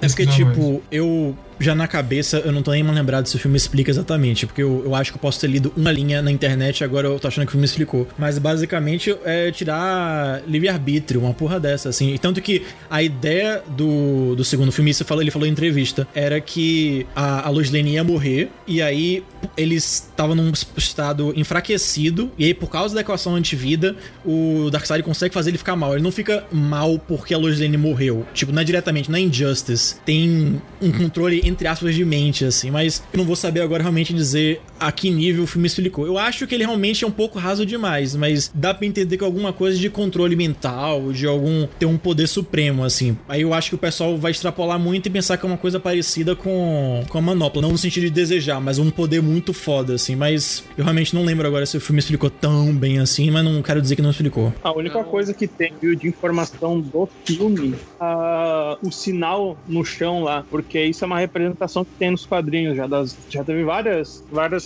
representações da equação antivida até mesmo como uma entidade cósmica já foi representado, mas ele é entre aspas um grande poder. A versão mais recente que a gente tem dela no nas histórias de quadrinhos é, é isso que o Diogo estava comentando. Ela é algo que vai tirar, tipo, quem dom- quem conhece a equação antivida e conhece a fórmula dela consegue dominar a vontade de todos os outros seres. E aí é um poder supremo assim sobre sobre todo mundo. Mas no filme realmente isso não é explicado. Fica só subentendido que é, é algo muito poderoso, uma arma, ah, tipo a arma final, né, Pra qualquer coisa no universo, mas não tem um- uma explicação do porquê. Eu acho muito legal, cara, que esse filme a gente pôde ver mais coisas sobre eh, o Dark Side, né? E ter um aprofundamento melhor do Lobo da Steppe, principalmente quando a gente começa a ver logo lá no início, com aquela cena do. contando a história de 5 mil anos atrás, ou, ou é mais tempo, não lembro agora, na Primeira Era, que foi uma cena mais coesa do que em 2017. A gente viu ali os deuses antigos, como a gente viu os Zeus, né? E os Zeus, por sinal, tá aparecendo o Jared Butler nos 300. E a gente consegue ver um desenvolvimento legal e ali ele seta o tom do filme mostrando que é um filme para mais de 18, é um filme bem violento. Você vê que o próprio Darkseid, né, leva um, uma porrada no, no, ombro que quase corta ele em dois, né? E é, a gente vê que o tom do filme é esse. Logo depois a gente vê, não, logo depois não, antes a gente já tinha visto a, a Mulher Maravilha, né, batendo lá nos terroristas e ela joga o cara no, na parede e fica manchada de sangue. E para mim isso é ok. Eu lembro agora que a, a Vic falou um pouco disso isso, né? A parte da que eu consegui ouvir da, da diferença da, das pessoas tratarem, tipo, a violência do, dos caracteres masculinos é, é ok, quando é feminino não pode. E eu acho que ali tava tudo dentro do, do mesmo tom do filme. Foi super bem acertado essa versão do Zack Snyder. A única coisa que me, me incomodou e, tipo assim, é uma coisa particular minha, foi a cena final do, do Superman batendo no, no Lobo da Steppe. Que aí ele fica batendo tanto, usando o laser batendo aí. Para mim tava beirando ao sadismo ali. E é uma coisa que por mais que o, o Superman do Zack Snyder não é aquele Superman escoteiro que a gente tá acostumado do, das animações, eu acho que ele foi tipo, opa, foi passou, passou um pouquinho do tom, né? Mas tava ok. Logo depois os outros da liga bateram, a, a Mulher Maravilha capta ele, para mim foi super ok. Para mim só se passou naquela cena do Superman ali tava muito sádico, violento representando o Lobo da Steppe, né? E só um comentário, o último comentário sobre o Lobo da Steppe. Eu achei incrível o redesign dele, cara. Eu achei que ficou muito acertado. Eu tinha odiado do, do filme de 2017. E a armadura dele eu achei muito irada, cara. Quando saiu a imagem oficial, eu achei estranho. Mas no filme eu adorei, cara. Ela se mexendo, uma coisa assim. Você entende que é uma, uma armadura altamente tecnológica, mas você não vê como tecnologia. Você vê uma coisa praticamente viva, né? Que se mexe e, e se ajuda ele durante a batalha. Quase a, a capa do, do Doutor Estranho, que tem uma personalidade própria. Quando ele tá lutando contra as Amazonas, as Amazonas jogam as flechas nele, a armadura vai e quebra as flechas assim. Eu achei iradíssimo, cara. Eu gostei muito, muito, muito dessa cena. Ficou melhor ainda parecendo um vilão de Power Rangers, né? Sim. Não, e eu digo mais, ele foi de um mascote de caixa de placa de vídeo pra um vilão de verdade, velho. Ele era muito feio antes, velho. Toma no cu aquele design antigo dele. Era uma desastre. O pessoal fica falando, ah, parece personagem PS2. É isso mesmo. Pareceu uma porra, nada a ver naquele Nossa, filme. Era horrível, cara. Era muito ruim. E, e, o legal, assim, não só falando do visual, mas falando também do personagem, que assim, a gente não teve um aprofundamento do, do Lobo da Steppe. A gente não sabe as motivações dele. É diferente, por exemplo, do, do Thanos no Guerra Infinita, que era um filme do Thanos. A gente acompanhou a história do Thanos.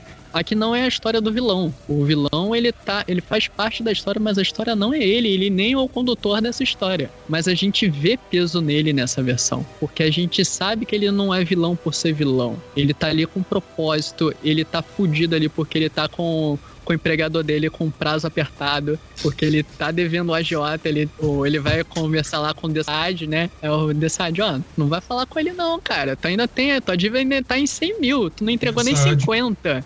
Dessad, pior colega de trabalho possível. Cara. Pô, é aquele aquele chefe de setor que fica puxando o saco do, do presidente, né, cara? E ele fala, eu só quero ir pra casa, meu. Tu olha nos olhos dele de, de gatinho de meme, eu só quero ir pra casa, meu. Não é um gatinho, é um shih tzu. Ele tem olhinhos de shih tzu. Ele parece, você olha pra você e você pensa, ah, lobinho desse quem é? Quem é um monstrinho fofo? A gente vai levar pra onde? Vai levar pra onde? Vai fazer o quê? O lobinho da Steppe. A gente, infelizmente, é completamente... Vocês são muito trouxa na moral. A gente não tem maturidade, não tem maturidade. Você vê aquela armadura, aquela coisa toda, ele pagando a dívida de mil mundos dele lá. E ele olhando, decide, decide, deixa eu ir pra casa, eu só, eu só quero ir pra casa. As pessoas já fizeram tanto meme que eu, eu particularmente, eu sou incapaz de ver o filme sem vir os olhos de, de, de Shih Tzu na, na minha cabeça. Fazer o quê? E só, só pra encerrar aqui, complementando essa parte memística dele, né? Mas falando sério agora, você vê que há uma toda um- uma reverência e postura do, do Lobo da Steppe. Você vê a forma como ele se porta, dele se ajoelhando, tirando a parte superior da armadura, ou a forma como ele olha com o olhar meio desviando. Você, nesses pequenos detalhes, você deu um peso pro personagem que você não tinha visto nem parecido na, na primeira versão. Isso aí é mérito do, do Snyder, cara. Ele mandou muito bem. Isso aí a gente tem que reconhecer. Eu queria fazer um comentário, um parênteses aqui do Snyder Cut, mas para falar um pouco dos novos deuses, porque é muito legal a primeira vez que o Jack Kirby trabalhou muito na Marvel também, e esse ano vai, vai ter o- os Eternos, mas é a primeira vez que a gente tem um pouco desse universo cósmico do Jack Kirby representado no cinema, então é algo muito legal e significativo para quem gosta de, gi- de, de gibis. E para além disso, eu queria só, só um parênteses mesmo para falar, porque tinha um filme confirmado do- dos, dos novos deuses com a direção da Ava DuVernay,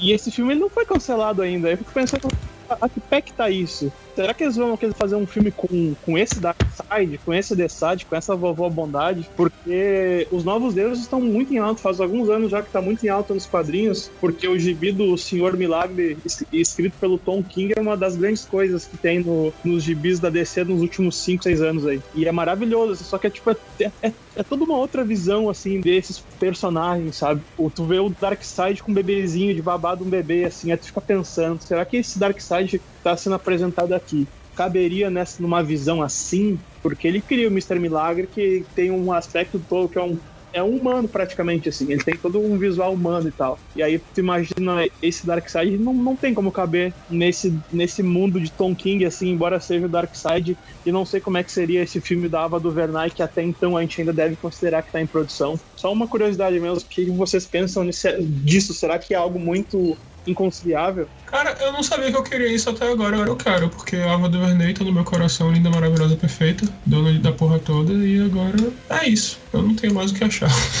É meio bizarro que a gente realmente não teve nenhuma informação mais é, do filme, porque eu não lembro o nome do filme agora, mas teve um filme que a Ava DuVernay fez que tinha era um negócio de um pai que some, uma coisa dessa assim, eu me esqueci o nome agora, que os filhos vão atrás. E eu acho que o filme vendeu mal, talvez, não sei. Eu sei que ela fez coisa depois, eu não sei se isso influenciou, porque foi mais ou menos nessa época, eu acho que teve esse anúncio dos filmes dos, dos novos deuses, mas eu não sei. Bizarramente não ouvi nada. Acho um pouco estranho, em questão de design, pelo menos ambos os dois Darkseid participarem num filme um pouco mais pé no chão assim, mas não acho impossível não. Mas realmente, meio louco a gente não saber nada desse filme até agora. Eu só ia dizer que eu fiquei surpreso porque eu não lembrava dessa, dessa relação da Ava DuVernay com é, o, o universo DC, nas produções da DC. Aí eu busquei aqui rapidamente, tem um, no cinema Blend, tem uma afirmação, né, tem um- uma, uma quote dela, de dezembro de 2020, né, ga- garantindo, dizendo que ela tá envolvida no projeto sim, né, que a pandemia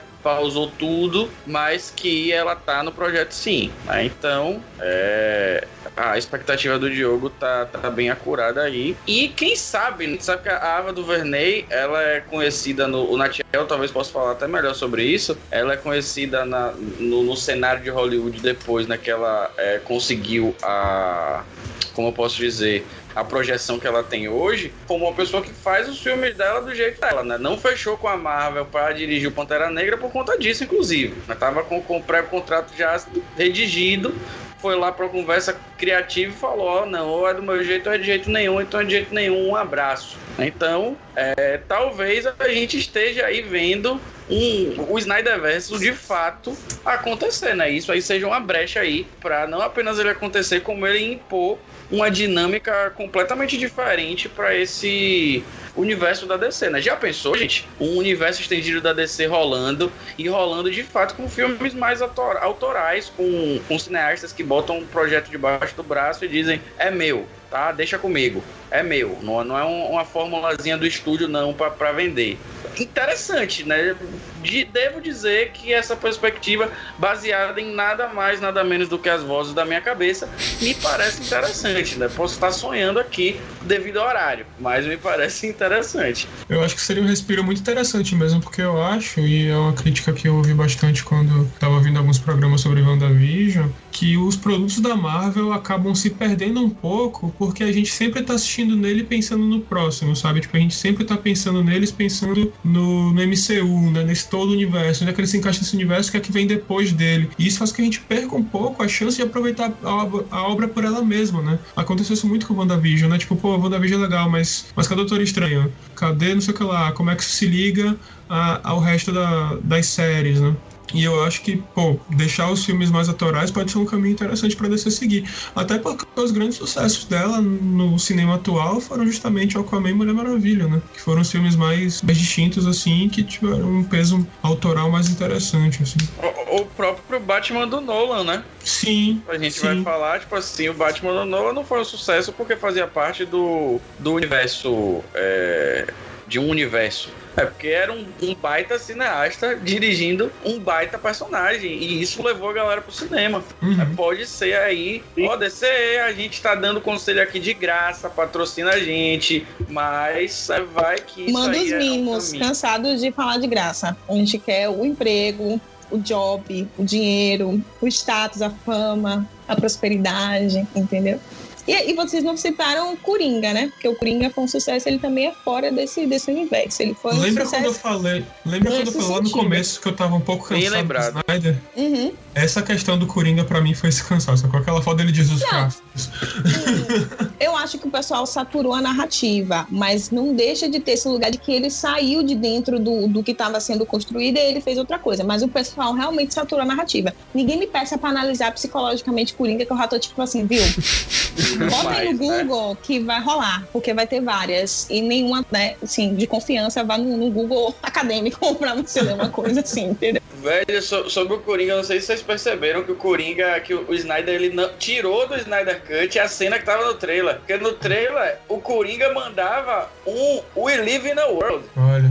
Ele mandava no trailer um Nós vivemos em um mundo. Ficou, meu Deus do céu, esse cara fez isso mesmo. né? Nós vivemos em um mundo, aquele velho argumento Uma do, sociedade, do sem noção. É, nós Nossa, vivemos em uma sociedade, né? Mas o, o- a- se eu não me engano, no trailer era o mundo, eu posso estar confundido aqui. Mas não colocou. Eu fiquei esperando, eu fiquei esperando isso pra ter a galhofa. Pra dizer, ó, se não valeu por nada, pelo menos com isso aqui ele tá dizendo, ó, vai se dando lasca aí, vá. Tô fazendo qualquer desgrama.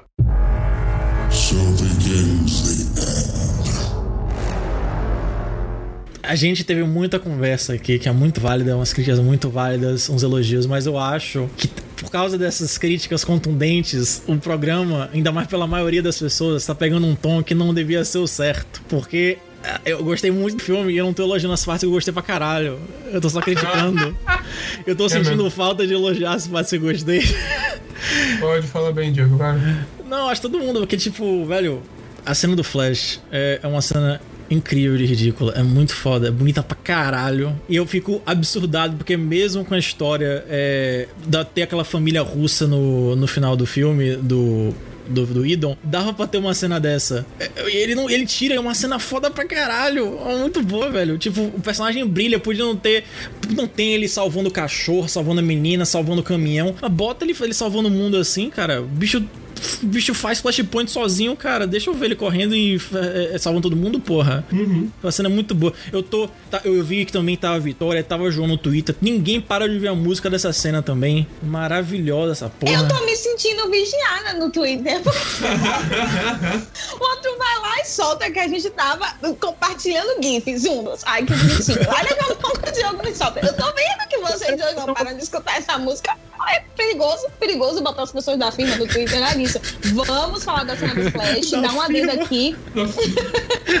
um parabéns pro Parademônio que acertou, né? Porque eu vou te falar, tava ali encontrando, olha o padrão, aquele ali tinha que subir no, no patamar ali 20 dos no parademônios. Pois é, então. Não, mas é isso. Sim. Não coloque as pessoas da firma no Twitter, tá vendo, gente? É isso que acontece. Elas falam do que vocês estão ouvindo no cast. Bom, mas essa cena, cara, ela tem que ser apreciada em todos os momentos oportunos, porque a- toda a construção dela é linda demais, cara. A gente já tinha tido o conceito do, do Flash acelerar muito e as coisas começarem a retroceder. Lá quando ele ativa a caixa materna. Ainda tá ali bem pequeno, assim, da, da foto saindo um pouco da água e a, e a caixa materna levitando ligeiramente, né? E ali você vê toda a reconstrução da, daqueles instantes. E a forma como foi feita de cada pisada do Flash reconstrói o chão a partir dali. E você vai vendo o cenário dele reconstruindo. E na parte que ainda não construiu nada, você tá vendo literalmente o universo. E tem um grande destaque para os pilares da criação, que é uma das coisas mais bonitas que existem no espaço. Nossa, lindo demais, cara. Ó, Snyder, ó.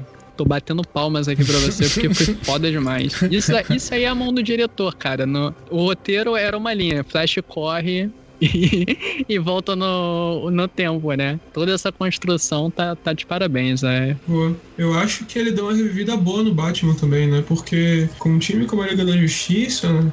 O, Batman se destacar em combate é muito complicado, né? E no de 2017 eu senti muito essa falta, assim. Eu acho que agora ele conseguiu dar um, dar um gás pro menino morcego, né? E fazer ele brilhar um pouco mais junto com os coleguinhas dele, que são muito mais legais do que. Inclusive, uma puta cena quando ele vai naquela pilha de sacrificar entrando na redoma e vem o pessoal, não, não vamos deixar não, e faz aquela cena maravilhosa de todo mundo alinhado assim e tal. Muito bom, velho. E outra cena que eu vou comentar também, que é o que a gente falou, que o coração do filme, a bússola moral do filme Cyborg, a, a cena dele sendo, ele não tentado, mas a, as Mother Box tentando é, tentar ele com a família, ele falando, velho, eu não, eu não tô quebrado, eu não tô sozinho. Muito bom, velho. Uhum, sim, sim. Todo o Cyborg, inclusive, eu achei mu- muito legal. Me incomodou um pouco a movimentação dele, eu achei meio, tipo, travadona demais, mas suave, passa. E eu achei todo o des- desenvolvimento dele nesse filme muito maneiro, assim. Muito Te faz querer ver mais sobre o Cyborg, né? Você Com termina o certeza. filme, poxa, eu quero ver um filme solo dele. E eu espero que esteja, cara. Assim como eu quero ver do Flash, eu quero ver mais do desse pessoal que a gente não conhece muito. Dois personagens que ficaram levemente introduzidos e não foram desenvolvidos é o Ajax, que a gente já comentou um pouco aqui, que é aquela pontinha pra gente ver num, numa obra futura, talvez não um filme solo, mas a gente vai ver ele. E o Atom, né? O doutor lá, que é o, o brother do, do pai do Cyborg, é o. Eu esqueci o nome do, do personagem, mas ele é o herói o Atom, né? Quem colhe? É tipo o Homem-Formiga da DC. Hum, E ele foi assim, ele teve um bom destaque em várias cenas. Saquei pelo nome do personagem, mas agora nesse momento eu não tô lembrando o nome do personagem. Não, Beto, Quanto ao Atom, é o, Ray, é o Ray Palmer, não é esse o nome da identidade do herói? Isso, obrigado. E eu só queria, eu não sei se foi comentado já, porque eu fiquei um tempinho fora, mas a trilha sonora é muito boa também. Foi comentado, não sei, mas é muito boa, muito bonita, muito épica, ah, várias faixas e tu olha para aquele filme de 2017 que eles trouxeram o Danny Elfman é, é bizarro, assim, bizarro mesmo, como eles tentaram pô, dar toda uma visão criativa para além do Snyder, assim, até a trilha sonora, sabe? Então, é, fica, eu queria só deixar registrado mesmo, caso não, não tenha sido lembrado, que o Junk Excel é brilhante nesse filme. E ele montou uma trilha de quase 8 horas, né, cara? Apesar do filme ter 4, ele se empolgou e fez quase o dobro. Tem no Spotify em todos os serviços de streaming, vocês conseguem ouvir. São 54 faixas. é pra galera que viu duas vezes. Gratuito.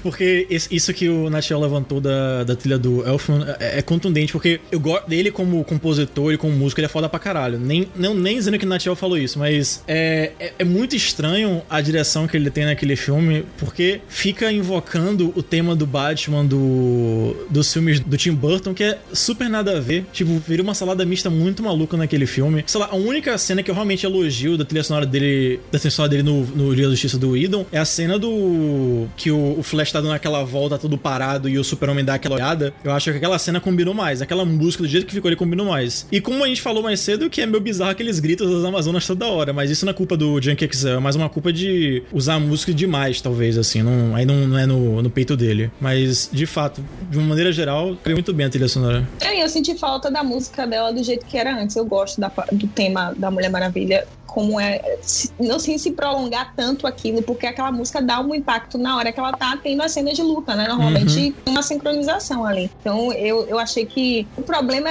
Eu, tinha hora que eu fazia, será que eu estou vendo o Senhor dos Anéis? Porque eu ficava lembrando das, col das colinas assim, Gandalf descendo, eu tava indo pra um outro rolê.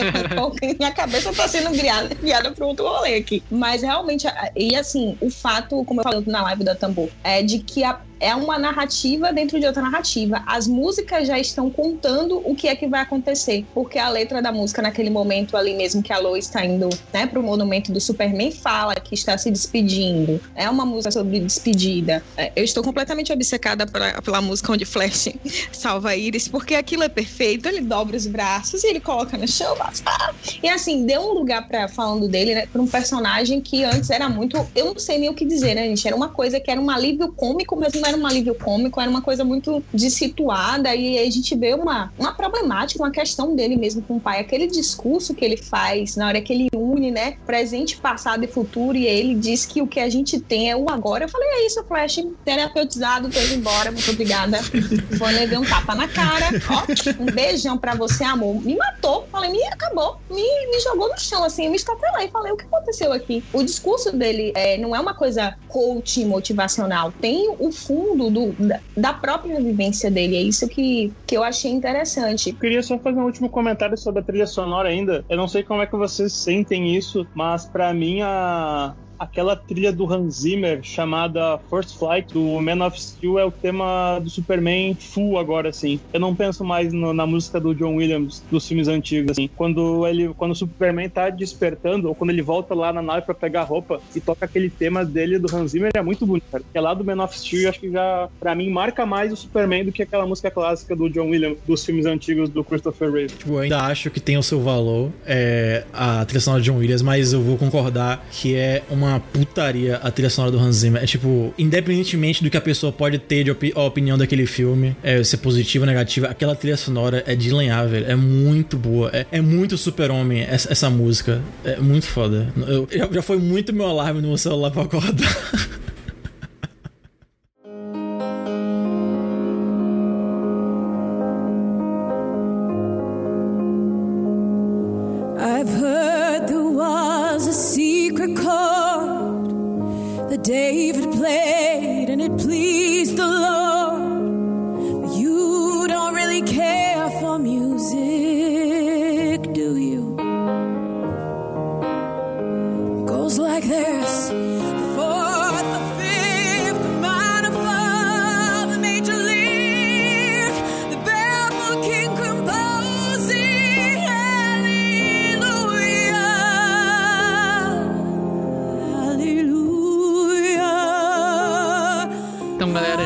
tá chegando aqui no, no final. A gente já tá um cast de quatro horas, né? Pra bater com o filme. Então, vocês estão na mesma pegada. Eu vou chamar aqui o, o pessoal pra fazer as considerações finais e se despedir. Vamos começando por Fernando. Gente, muito obrigado por terem ouvido a gente até aqui. Eu espero que vocês tenham gostado do programa. Foi um programa que a gente se esforçou para ser o melhor possível, justamente para fazer sentido junto com o Snyder Cut. Não só rolou piada até agora sobre o Snyder Cut ser um agente da Cut, né? Ser um sindicalista. Fica essa piada feita, tá? Eu tô aqui por vocês, piadistas ruins. Bom, gente, quem gostou da gente aqui participando, nós somos todos aqui, né? Do Maratona de Sofá também. Então vão lá no nosso site, maratonadesofá.com, onde lá nós temos nossas resenhas de texto. Então, mais devagar esse ano, mas tá rolando. Inclusive, te- teve uma muito boa do Natiel que saiu sobre o Liga da Justiça, a edição do Snyder. E também é lá onde a gente pub- publica nossos podcasts, o Maratona de Sofá, o Maraminas, o Notícia de Sofá. E estão vindo mais spin-offs, tá vindo. Tem vários minicasts, aí tem um minicast de One Piece, tá tendo um minicast do Oscar. ah, vai ter agora o que o Júlio já falou também, né? Que vai ser o spin-off sobre futebol e afim. Então, confere lá no site, assina o nosso feed,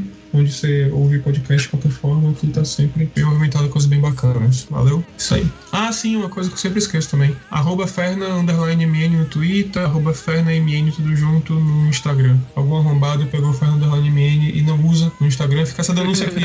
É isso.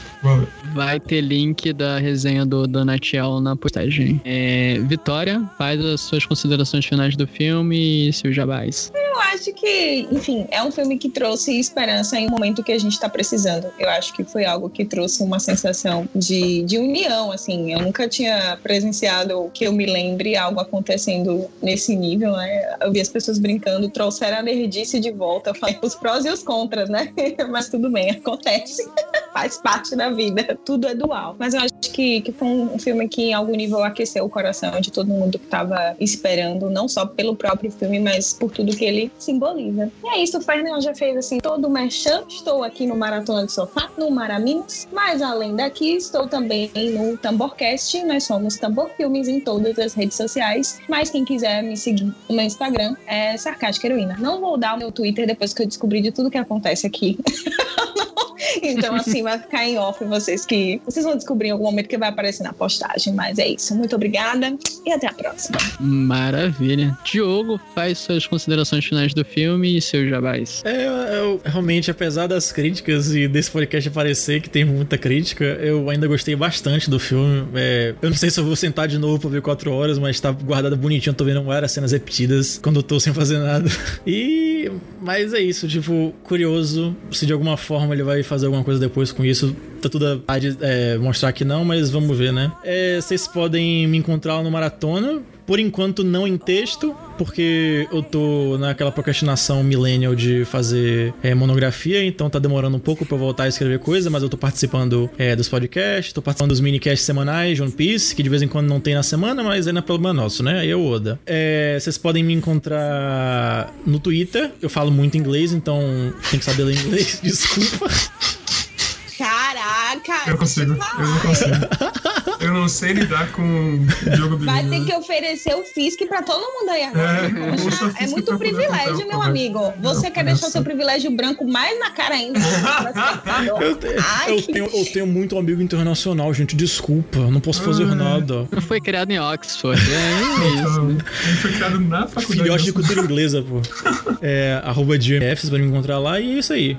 Beleza. Natiel, suas considerações finais e jabás. Eu sou o cara do, do texto que eles estavam falando aí. Eu que escrevo lá no Maratona de Sofá, escrevi o texto sobre a Liga da Justiça, e eu publico minhas coisas lá, participo dos programas lá também, aqui no podcast Elementar, e eu só queria dizer que esse filme ele é muito bonito, eu sou um grande admirador do Zack Snyder, da carreira dele, suas obras, eu acho que esse filme ele é para além do cinema, assim, porque em essência, assim, Liga da Justiça de Zack Snyder é uma, é uma jornada sobre a superação de um luto, assim. Eu vejo isso nos personagens no filme, quando a gente pensa do além tela, tudo que o Zack Snyder e a família dele passou, eu acho que isso ganha um outro sentido simbólico, assim, muito poderoso. Então eu tô muito feliz que esse filme tenha sido bem recebido e que tenha sido um sucesso, assim, porque eu acho que ele precisava dessa legitimação popular, assim. Então é, essa é a minha mensagem final, tô bem contente com tudo. Valeu. Vou aproveitar e vou elogiar de novo aqui o texto do Natiel, que tá muito bom. Então, vocês leiam lá. Link tá no- na postagem. Júlio, se despeça e faça suas considerações finais. Então, galera, foi um prazer estar aqui no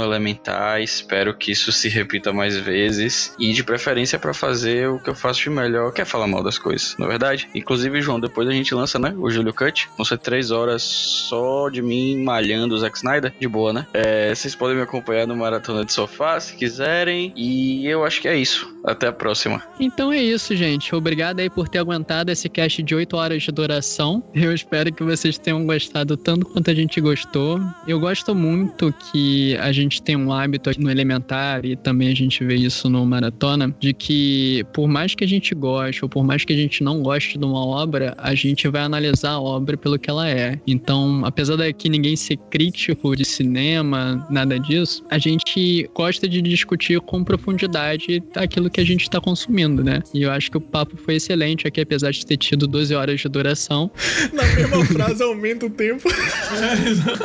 Caraca, ele tá alterando tempo a vai passando. Não tô entendendo. o que tá acontecendo. Na verdade, quando as pessoas forem ouvir isso, elas vão descobrir que a gente começou e terminou em outro dia. Isso é completamente surreal. Literalmente a gente começou num dia e terminou no outro, porque já passou de meia-noite, né? Então É fica assim. Mas. E também uma própria referência ao filme, porque se a gente vê o filme tinha duas horas e pouco em 2017, aumentou pra 4 e 4 nessa, no Snyder Cut. E o Snyder já falou que vai lançar a versão em preto e branco. E vai ter, eu acho que quase 15 minutos a mais. Meu Então esse filme só cresce com o tempo, assim como esse podcast. E pra poder encerrar, então vou fazer os jabás aqui da casa, que em todas as redes, e quando eu digo todas as redes, significa Twitter, Instagram e Facebook, é arroba podelementar. A gente não tá no TikTok, a gente não sabe fazer dancinhas, mas segue a gente lá, arroba podelementar, que a gente tá aí. A gente tá sempre postando as coisas. Nós temos dois podcasts irmãos, que é o Maratona de Sofá, quase todo mundo que tá... Todo mundo, né, na verdade, que tá nesse, nessa gravação